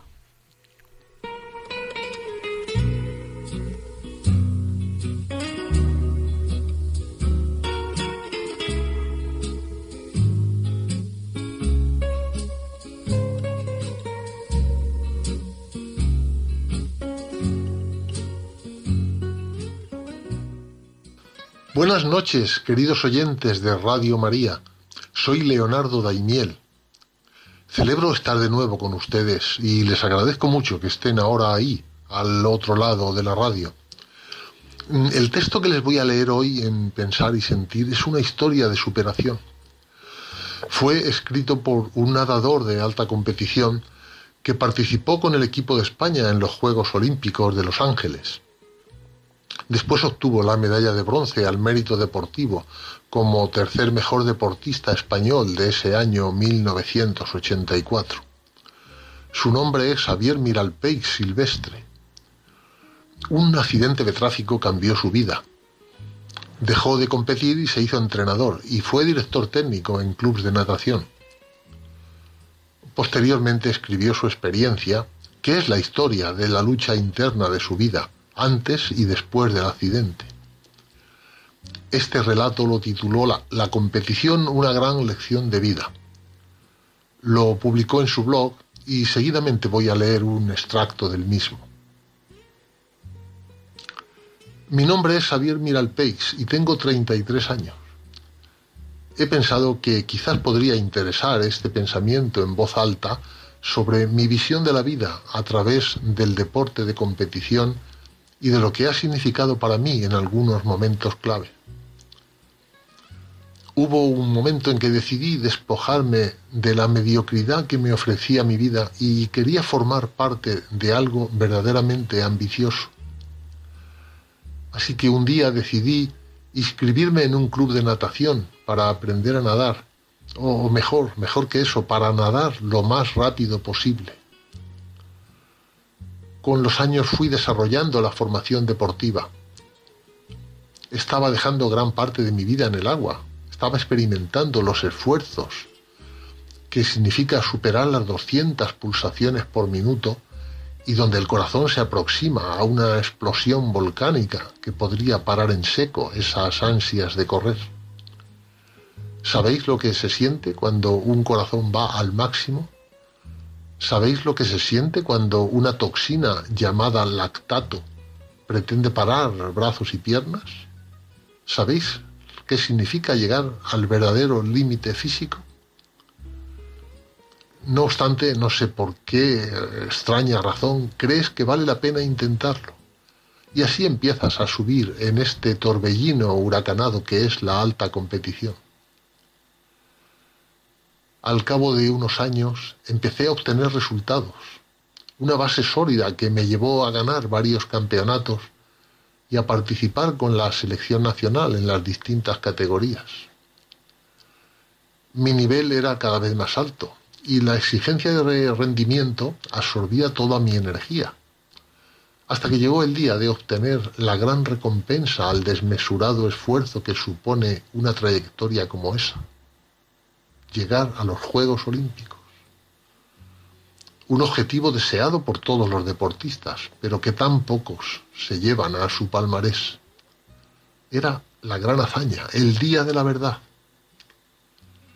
Sin miedo a la exageración, diré que no hay nada más después de una Olimpiada, solo esperar a que un día los rivales te arrebaten el puesto. No es fácil mantenerse cuando se está en la cima, no, no es nada fácil. Y cuando dejas de estar ahí, te sientes vulnerable, vulnerable a la crítica. Esta te afecta hasta la obsesión, te invade un sentimiento de fracaso y te preguntas, ¿qué ha pasado? todo lo construido se acaba, se derrumba, se desvanece. Y la tristeza te invade, pierdes poco a poco la confianza y empiezas a despreciar el esfuerzo que supone esta aventura. Y surge la gran pregunta, ¿ha servido para algo? Esta situación se prolonga en el tiempo, sin compasión de quienes te rodean, que te aclamaron cuando todo iba bien una sensación de abandono te absorbe y piensas cada vez más en dejarlo. Cuando pasa un tiempo, vuelve a disminuir la ansiedad y empiezas a replantearte la posibilidad de resurgir. Quizás mejor que antes, pues si hay una posibilidad entre cien, te lanzas sin más preguntas y eso es lo que hice. Volví a entrenar sin miramientos, sin dar posibilidades a ser derrotado, sin dudas ni más fantasmas malditos. Era otra vez mi momento, y era el último intento porque ya no habría más opciones. Pero la vida no siempre te da lo que quieres, de hecho pocas veces te lo da. Me refiero a un nuevo cataclismo personal, un accidente sin sentido, me arrancó de cuajo mi 1% de posibilidades de volver al éxito. Sin embargo, no sé por qué. No me sentía destrozado ni deprimido, ni siquiera estaba enfadado con el coche que me arrolló. En el fondo me sentía liberado por no tener que demostrar de nuevo mi eficacia, mi poder en la piscina. Aún así tenía la certeza de que todo tenía un significado, una explicación, y claro que la tenía. En el hospital el dolor físico me resultaba familiar, soportable y también difícil de contener, a veces casi imposible.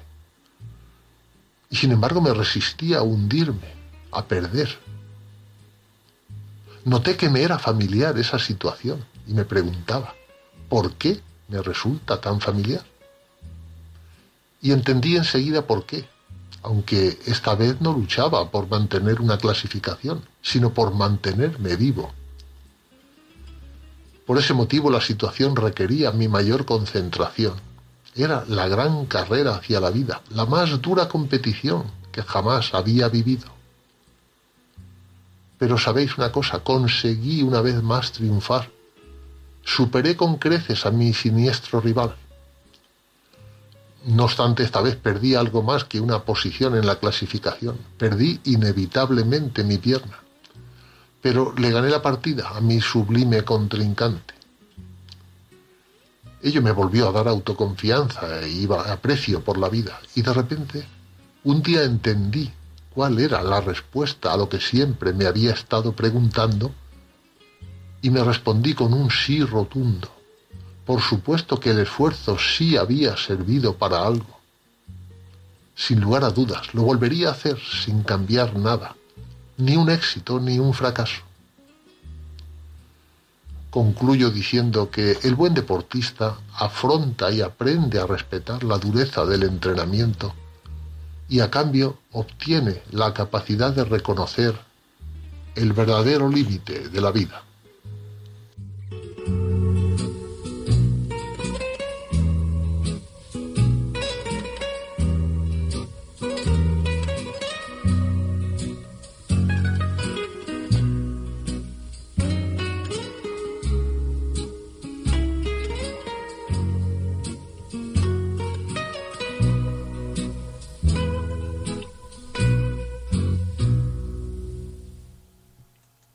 Quédense con nosotros. Ya es viernes, solamente les queda un día por madrugar. Viernes 26 de octubre de 2018. Y hoy no es un día cualquiera. It's a lovely day today, and whatever you've got to do, I'd be so happy to be doing it with you. But if you've got something that must be done, and it can only be done by one, there is nothing more to say. Except it's a lovely day for saying it's a lovely day.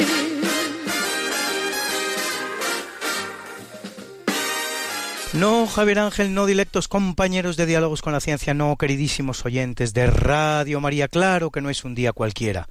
Ningún día es un día cualquiera y este 26 de octubre que nos disponemos a comenzar hoy tampoco, porque en fecha tal, pero del año 1520, Carlos I de España, con solo 20 años de edad, después de haber sido coronado rey de romanos tres días antes, es reconocido como emperador del Sacro Imperio Romano Germánico en la ciudad de Aquisgrán, Aix-en-Chapelle en francés, Age en alemán.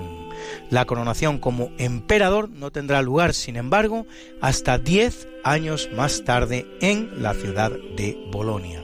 Si van ustedes a la ciudad de Tarazona, en España, el friso del ayuntamiento tiene una preciosa escena conmemorativa de esa coronación.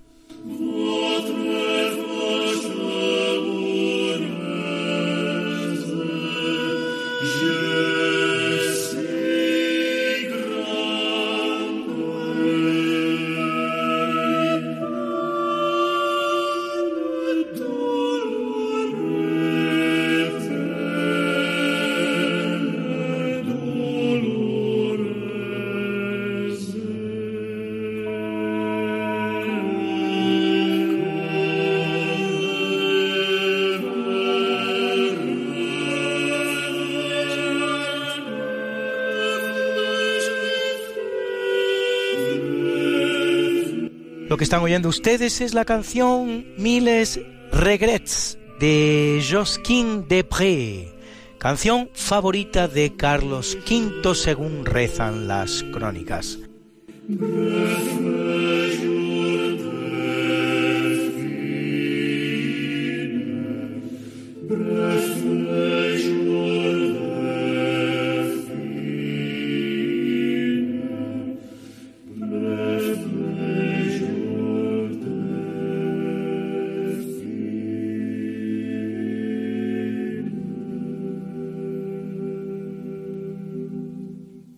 En 1833, en el norte de Chile, el español Diego de Almeida funda la ciudad de Chañaral.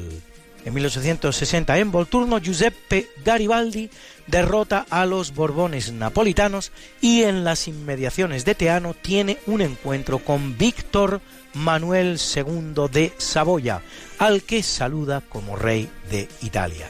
Y en 1863 el general Guillermo Enrique Dufour inaugura en Ginebra una conferencia internacional para remediar la carencia de personal sanitario en las filas de los ejércitos, la cual confeccionará 10 resoluciones que constituirán el germen de la futura Cruz Roja.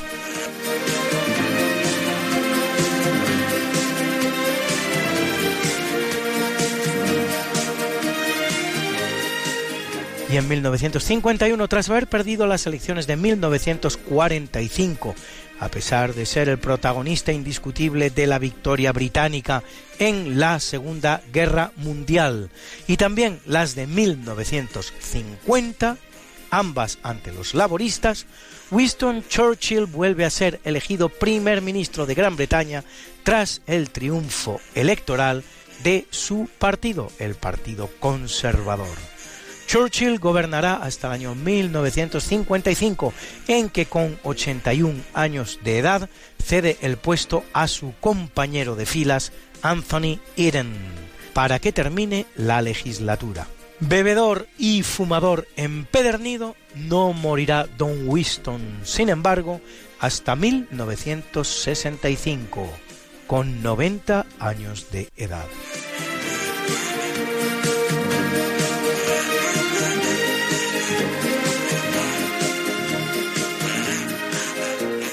En 1955, terminado el dominio francés que había durado 67 años y de acuerdo con los postulados de la conferencia de Ginebra que dividía el país en dos, el general Ngo Dinh Diem proclama la República de Vietnam del Sur con capital en Saigón.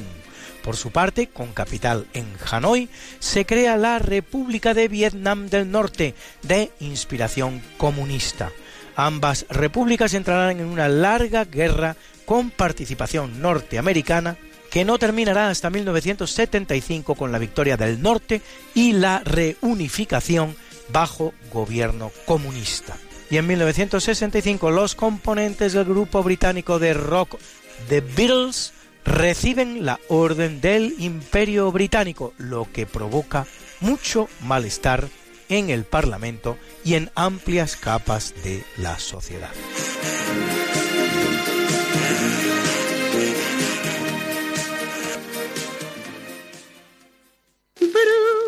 Bruna, nació María y está en la cuna, nació de día, tendrá fortuna. Por dar a la madre su vestido largo y entrar a la fiesta con un traje blanco y será la reina cuando María cumpla 15 años.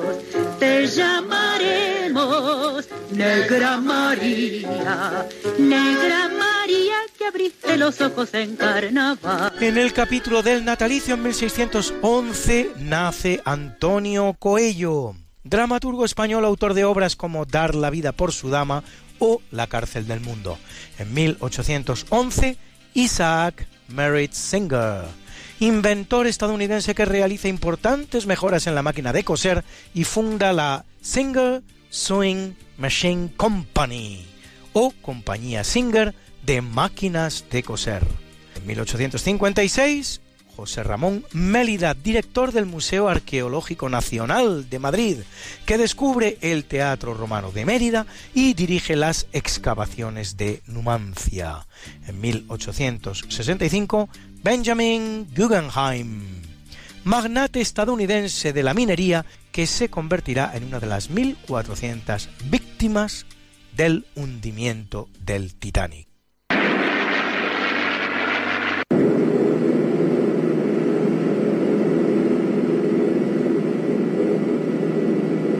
En 1878 nace José Moscardó, militar español que durante la Guerra Civil Española realiza una heroica defensa seguida por todos los medios del mundo del Alcázar de Toledo.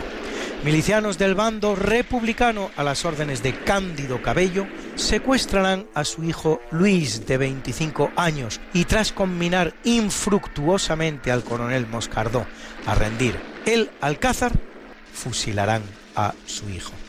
Un bonito ejemplo de juego limpio en la guerra.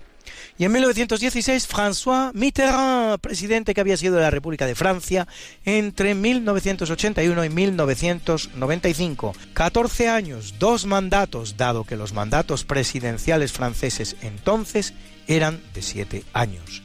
Y en 1919, en Teherán, Muhammad Reza Pahlavi, último Shah o emperador de Irán, que lo es desde 1941 hasta su huida al exilio por la revolución iraní de los ayatolás en 1979.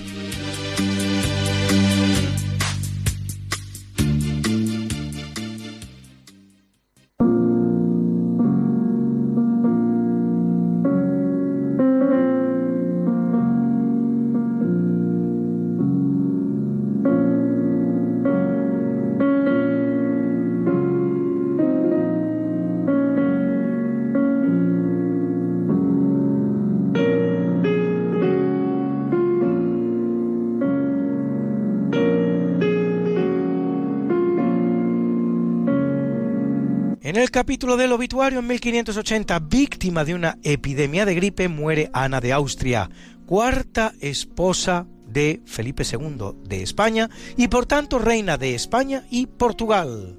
Entre los cinco hijos que da al rey se encuentra Felipe III, su sucesor, aquel del que Felipe II dijera, Dios que me ha dado el poder más grande sobre la tierra y sus más grandes territorios, no me ha dado, sin embargo, un hijo para gobernarnos y en 1608 Juan Pantoja de la Cruz, pintor español, autor del precioso Nacimiento de la Virgen María del Museo del Prado o del retrato de la infanta Isabel Clara Eugenia, hermana de Felipe II. Y en 1906 Jan sacerdote polaco y apicultor, descubridor de la partenogénesis en las abejas y diseñador de la colmena de cuadros o marcos móviles. 1874 el compositor alemán Peter Cornelius, autor de la obra De Barbia von Bagdad, El barbero de Bagdad, de la que escuchan ustedes su obertura.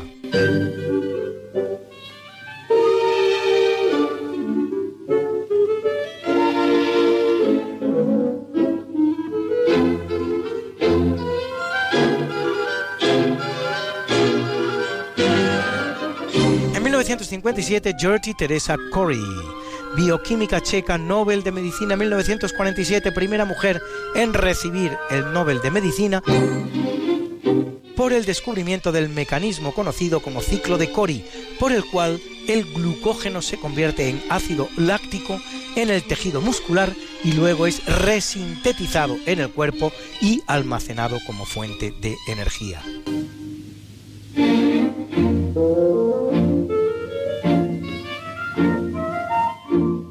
En 1989, Charles G. Pedersen, Nobel de Química 1987 por el desarrollo y utilización de moléculas de interacción de alta selectividad. En 2010 el que muere es el pulpo Paul, ¿se acuerdan ustedes?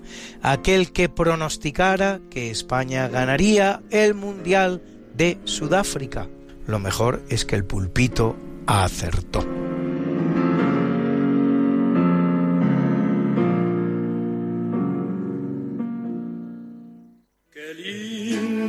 Está la mañana en que vengo a saludarte.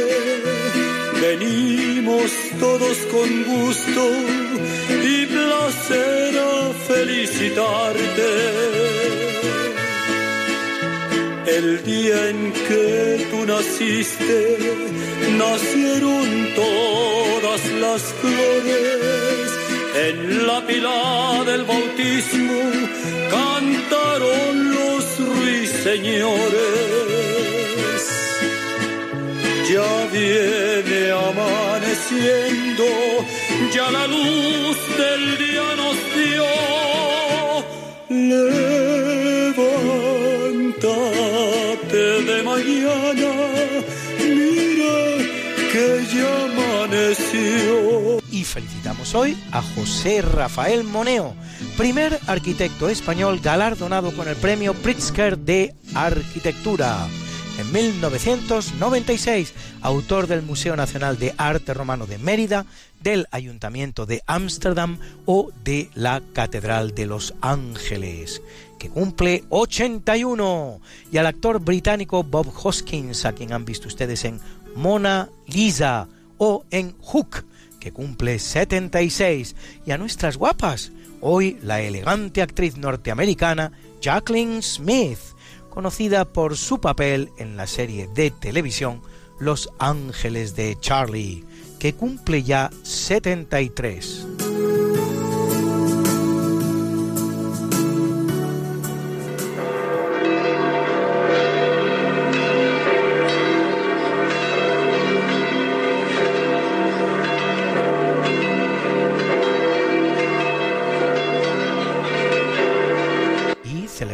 Iglesia Católica a Evaristo Papa.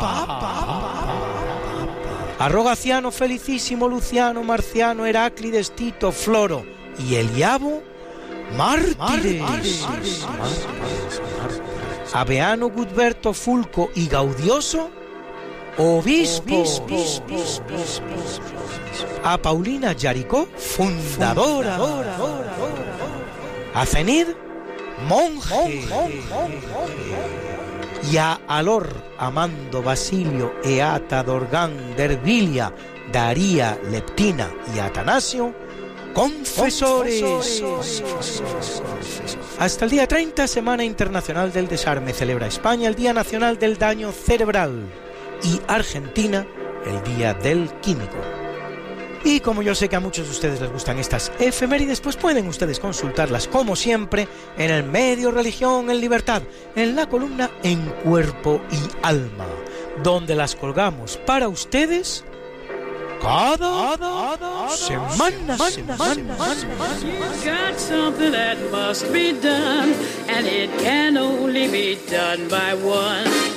There is nothing more to say, except it's a lovely day for saying it's a lovely day.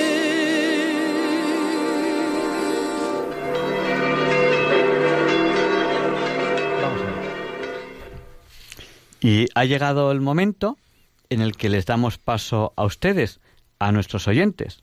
Si desean hacernos algún comentario sobre el programa sobre lo que ustedes consideren oportuno, ya saben que el número de teléfono al que tienen que llamar es el 91 005 94 19. Se lo repetimos por si no tenían papel o bolígrafo a mano, cojan ese papel y ese bolígrafo para apuntar este número. Ya saben lo que les voy a decir. No esperen a los últimos minutos a llamar porque luego no nos da tiempo a darles paso, a dar paso a las llamadas. El número de teléfono que tienen que llamar es el 91 005 94 19. nos ha escrito que nos ha pedido que, que les saludemos. Nos ha escrito. Ahora no me acuerdo qué oyente, lo he apuntado por aquí. Enseguida, así. eh, Doris de Zaragoza que nos ha pedido que, que les saludemos eh, por la radio y nos ha escrito al WhatsApp al 649-888871. Y vamos a dar paso a esta primera llamada que nos ha entrado ahora mismo al 91 005 9419. Buenas noches, ¿con quién hablamos? Sí, mira, vuelvo a ser bienvenido. Buenas noches, bienvenido. Pero espero no entretener mucho para otros oyentes. No, no, Mira, no, no, es no, no, último- no, es porque puedan entrar otros oyentes a hablar Sí. también ellos, si no parece que el programa lo hago yo. tampoco, tampoco, tampoco pasa nada, ¿eh? seguro que lo harías muy bien. Bueno, no, era por una última cosa que ha apuntado el, el profesor, eh, que era claro que Jesús permanece muerto. Esto ya, ya igual más para hablar de Semana Santa. Jesús permanece muerto precisamente el sábado. Eh, hay razones teológicas ahí, sí, eso sí, sí lo doy homilías y además que en la propia oración a mí me, lo- me ha venido así también, pues como pequeña iluminación, ¿no? El Señor que, claro, Jesús eh, eh, hace nuevas todas las cosas y las hace el domingo, al comienzo de la semana, con la resurrección. Entonces, claro, el sábado era día de descanso para los judíos y además coincidía con la Pascua. Entonces, él descansa el sábado. Toda, toda su vida pública había estado con los fariseos que si curaban sábado, que si recogía espigas en sábado, que si banqueteaba en sábado, que si no sé qué. Y, si, y ahora se le ocurre cumplir la ley, ¿no? Ya como remate de los tomates, ¿no? y, y, y así hace nuevas todas las cosas. Claro, luego resucita en domingo, que es el primer día de la semana, que es el día en que comienza la creación. Claro. Entonces hay, hay un sentido teológico ahí entre el Antiguo Testamento, el Nuevo, todo eso es muy profundo, ¿no? Es muy bonito. Eh, vamos, tampoco quiero enrollar mucho sobre el tema, pero claro, Jesús quiso que fuera así.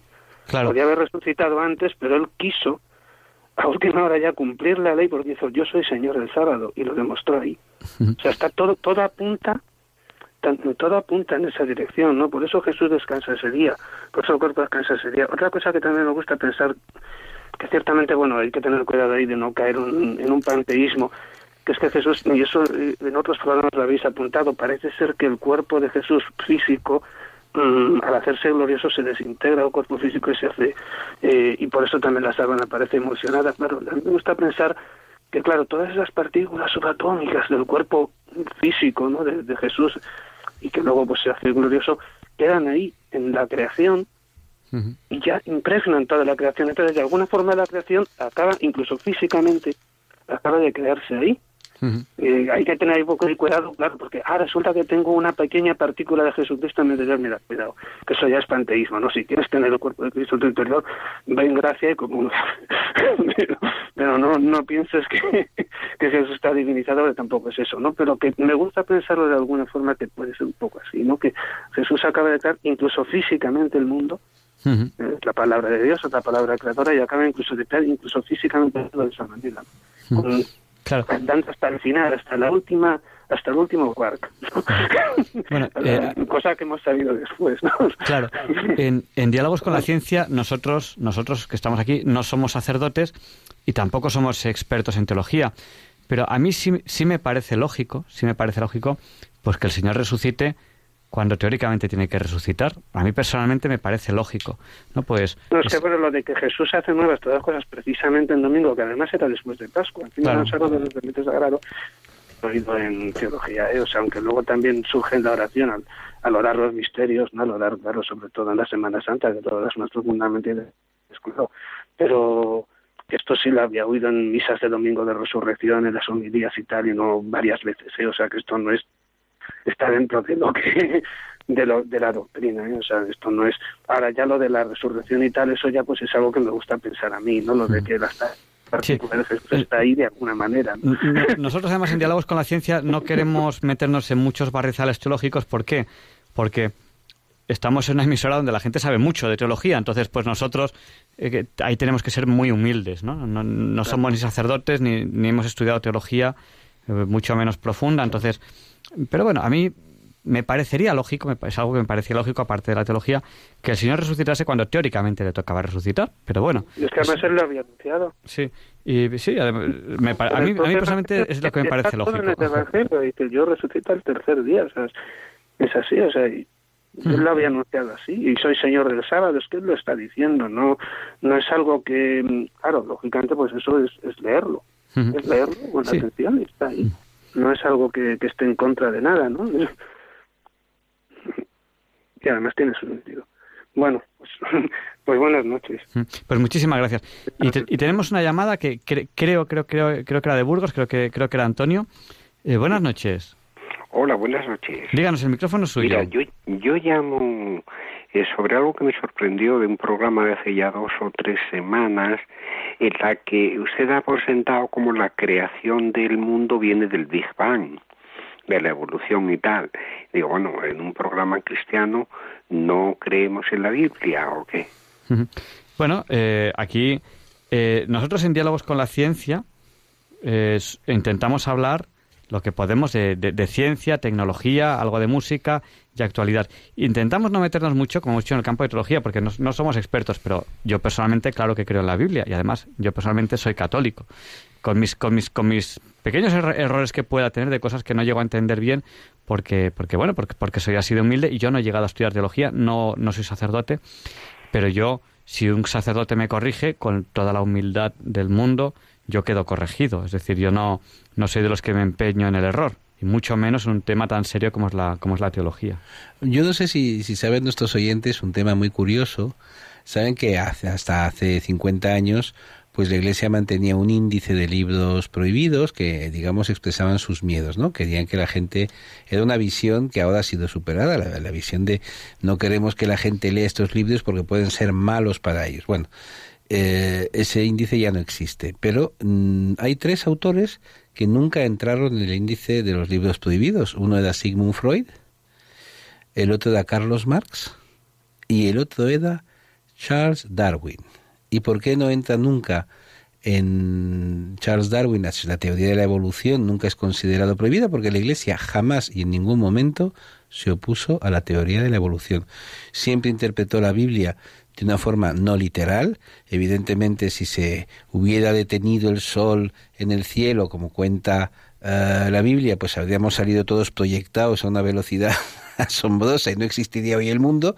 Y entonces, eh, todo lo que ha sido el estudio de la evolución, el estudio de, la, de ese milagro que es la vida y del larguísimo camino que hemos que hay, hemos ido poco a poco reconstruyendo y que hace que estemos ahora, Javier Ángel y yo, en un estudio en Madrid y que empezó hace 15.000 millones de años, pues ha tenido la contribución de grandes, grandes eh, científicos católicos.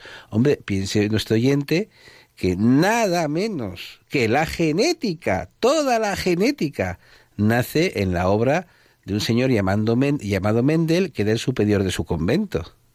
Y así todo. Es decir, otro que era católico machamartillo y que es el padre de, digamos, el padre espiritual de Darwin, Lamarck. Es decir, mm, tenemos realmente, podemos tener el orgullo, los católicos, es un, un orgullo absurdo, pero es un orgullo, de decir que ningún eh, representante del catolicismo a nivel uh, del de pontífice o de cardenal o de obispo se ha opuesto a la teoría de la evolución, cosa que no ha pasado en otras iglesias cristianas que son partidarias de una lectura eh, literal de la Biblia y que piensan que los dinosaurios vivían con los antiguos egipcios entre las pirámides. Bueno, mm, uno tiene derecho a opinar y a creer lo que le dé la gana. Lo que sí sabemos es que en Occidente, en los países cristianos, en concreto en países católicos, es donde nace la arqueología con Bourget de Pertle, donde nace la genética y donde se empiezan a hacer los primeros trabajos para intentar medir lo inconmensurable, las distancias inconmensurables del espacio, lo, inconmensurablemente pequeño de las células y de los átomos, y luego lo inconmensurable que es el tiempo. Vamos a, dar paso a, Virginia en este, en este si, si quieren llamarnos háganlo ya porque nos queda muy poquito tiempo. El teléfono al que está llamando esos oyentes es el 91 005 9419. Adelante, Virginia, el micrófono es suyo. Ya pensaba que me iba a ir de España sin poder comunicarme con ustedes. Soy una fiel eh, seguidora del programa este el jueves. Siempre hay que eh, esperar, siempre hay que esperar. Sí, sí, lo que pasa es que ahora estoy extrañando a sus niñitos, bueno, no importa. En todo caso, quería, todos hablaron con eh, son muy sesudos, muy de tomar en cuenta teorías. Yo, yo la verdad es que son, iba saliendo, bueno, perdón, eh, no tenía fe hasta los 45 años, el Señor me flechó directamente, así fue, me enamoré del Creador, del Padre Celestial, del Creador de todo, y desde ahí, bueno, empecé a tener muchas revelaciones. Pero una cosa, cuando iba saliendo del templo de la, en Chile, en Santiago, cuando iba saliendo del templo de la Merced, que es un templo muy grande, que había, estaba muy feliz porque el curita me había concedido no sé qué reunión, algo. Entonces resulta que me pasó algo muy extraño. Cuando iba saliendo así muy como eh, frívolamente, digamos ya feliz nomás, y de repente siento algo tan inmenso, tan grande, tan santo, que me quedé parada porque estaba la iglesia vacía. Pues, y, y, en ese momento siento algo tan grande, tan santo, me quedo mirando y como yo nunca miro eh, a pesar que ahí hacía las reuniones todo el grupo de oración en el templo pero nunca me detengo a mirar los altares laterales. Entonces recién ahí miré qué pasaba y voy y me acerco a leer que era estaba iluminado y decía astilla de la verdadera cruz vaya vaya. Entonces yo claro y yo o sea el señor me concede cosas así por ejemplo otras cosas más también yo vi cuando otro día llegaba a mi casa, llega al mediodía como a las dos, vi cuando lo estaba eh, a una persona, lo envenenaba. ¿Se acuerdan ustedes el Papa antes del Papa Juan Pablo II, que hubo me duró un mes, un Papa Juan Pablo I? bueno, yo vi esa escena en donde él le daba algo de tomar y yo grité porque me da a entender las cosas. Entonces yo dije, lo están envenenando y de verdad que después pareció que se había muerto. Nadie, no sé si alguien lo dijo. Yo le iba a decir al padre que tiene la que, que rige acá la Radio María, pero en todo caso no, al final no he llamado y ya estoy por ir de vuelta de nuevo a Chile. Pero soy una enamorada de este programa, tendría tantas cosas como esas que el Señor me ha concedido después que era súper cerebral, que oigo a toda la gente, que estudié tantas cosas, pero después ya me entregué nomás a lo que el Señor me vaya dando y me va mostrando cosas, por ejemplo, como la escena en donde estoy al lado del valle ese, al frente de la otra, digamos, de, del otro lado, sé que estaba la tumba de Lázaro.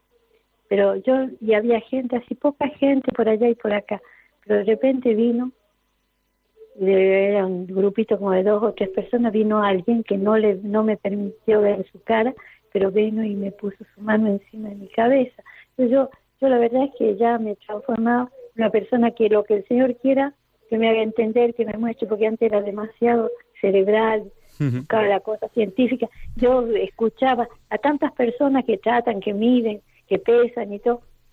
No, yo, yo encuentro que de verdad eh, yo me conformo con lo que él me quiera ir mostrando y la verdad es que me mostró tantas cosas que ya ni me acuerdo. Pero bueno. Virginia, vamos a dar paso, si le parece bien, en, en, los, en el minutito que nos queda de programa a, Antonia, que nos llama, creo que es de Barcelona, y ya, ya, terminamos las llamadas, si le parece bien. Bueno, gracias por escucharme. No, no, muchísimas gracias a usted por llamar. Y Antonia, le, que nos llama desde Barcelona, le damos paso y lo único que le pido es que por favor sea muy breve porque solamente queda un minuto de programa. Díganos, el micrófono es suyo.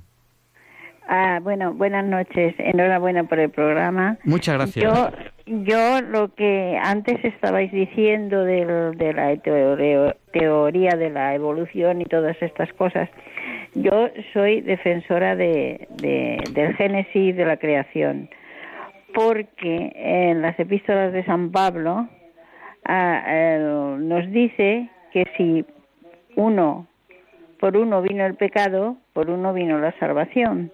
Entonces, esa, mm, a veces dicen que eso es un cuento, que no sé qué, que sí, que yo ya sé que, que es como un, como una fábula o una leyenda que la escribió Gárgame, si no me equivoco, me parece que se llamaba así el hombre, pero yo mm, creo que somos creación de Dios y creo que, que nos dio su espíritu y, y que somos semejantes a Él. Entonces, cuando dicen que esto es un cuento, me parece muy bien, pero que nadie ha sido capaz de, de, escribir una cosa y de, y de ser tan bonita y tan verdadera como, como lo es el Génesis. Entonces yo creo en esto y no sé, porque si no, toda la, la, teoría que dice Pablo y que en las epístolas de, de, de Adán y de Jesucristo, y hay en muchas lecturas que dice eh, Adán el, hombre viejo y Cristo el hombre nuevo. Eh, yo, siento mucho cortarle, que, queda, queda muy poquito. Yo otro día, otro día sí voy a hacer reflexiones sobre este tema, si quiere, eh, con, usted o, o, las ondas, porque yo creo que no no es, no es ni tanto una cosa ni tanto otra, ¿no? Yo creo que no es que sea un cuento, yo, la palabra cuento no me gusta, sino bueno, que... según dice la gente a veces. No, no, no, pero eso no es correcto. Lo que sí que es que está escrito de una manera que hay que saber interpretarlo. La palabra cuento no es correcta. Es, eh, es una manera de expresar las cosas que hay que saber interpretar. Pero tampoco es cierto que sea que ni, teológicamente se admite que haya que interpretarlo literalmente. No es ni literal y desde luego la palabra cuento no, no, se adapta. Tenemos que terminar ya el programa. Eh, si quiere, Antonia, hablamos otro día un poquito con más calma.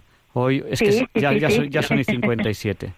Vale. Pues muchísimas gracias, muchísimas gracias por llamar. A por escucharme, ¿eh? Y nada, estaré, muy, estaré muy prontito en Barcelona. A, ver, a, lo mejor nos ah, a lo mejor nos cruzamos por la calle. pues todo puede ser. Un fuerte abrazo, muchísimas gracias. gracias a ti, Adeu. Adeu. Pues eh, nada, y, eh, despedirme de, ustedes, les dejamos con el Catecismo de la Iglesia Católica, les esperamos la semana que viene, eh, si Dios quiere.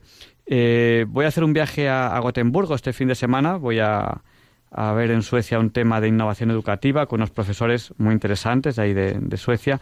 Recen por mí, recen porque sea provechoso el viaje y por el resto de profesores que hacen conmigo este viaje. Y porque tengas buen tiempo, que hay una ola de frío polar. hay una ola de frío polar, el, sitio ideal para ir a pasar la no sé yo cómo Es el sitio ideal para ir a pasar la hora de frío polar a Gotemburgo, pues pues ahí, ahí seguro que lo pasamos muy bien. Oye, tú, tú abdígate, ¿eh? Hasta la semana que viene, si Dios quiere. Le pedimos a Juan Pablo II, en su Padre Nuestro, que interceda por nosotros para que se nos libre del mal.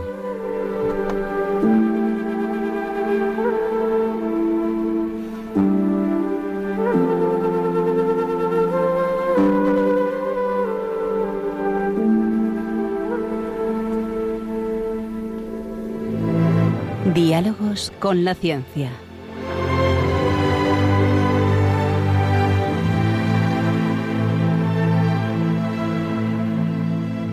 dirigido por Javier Ángel Ramírez.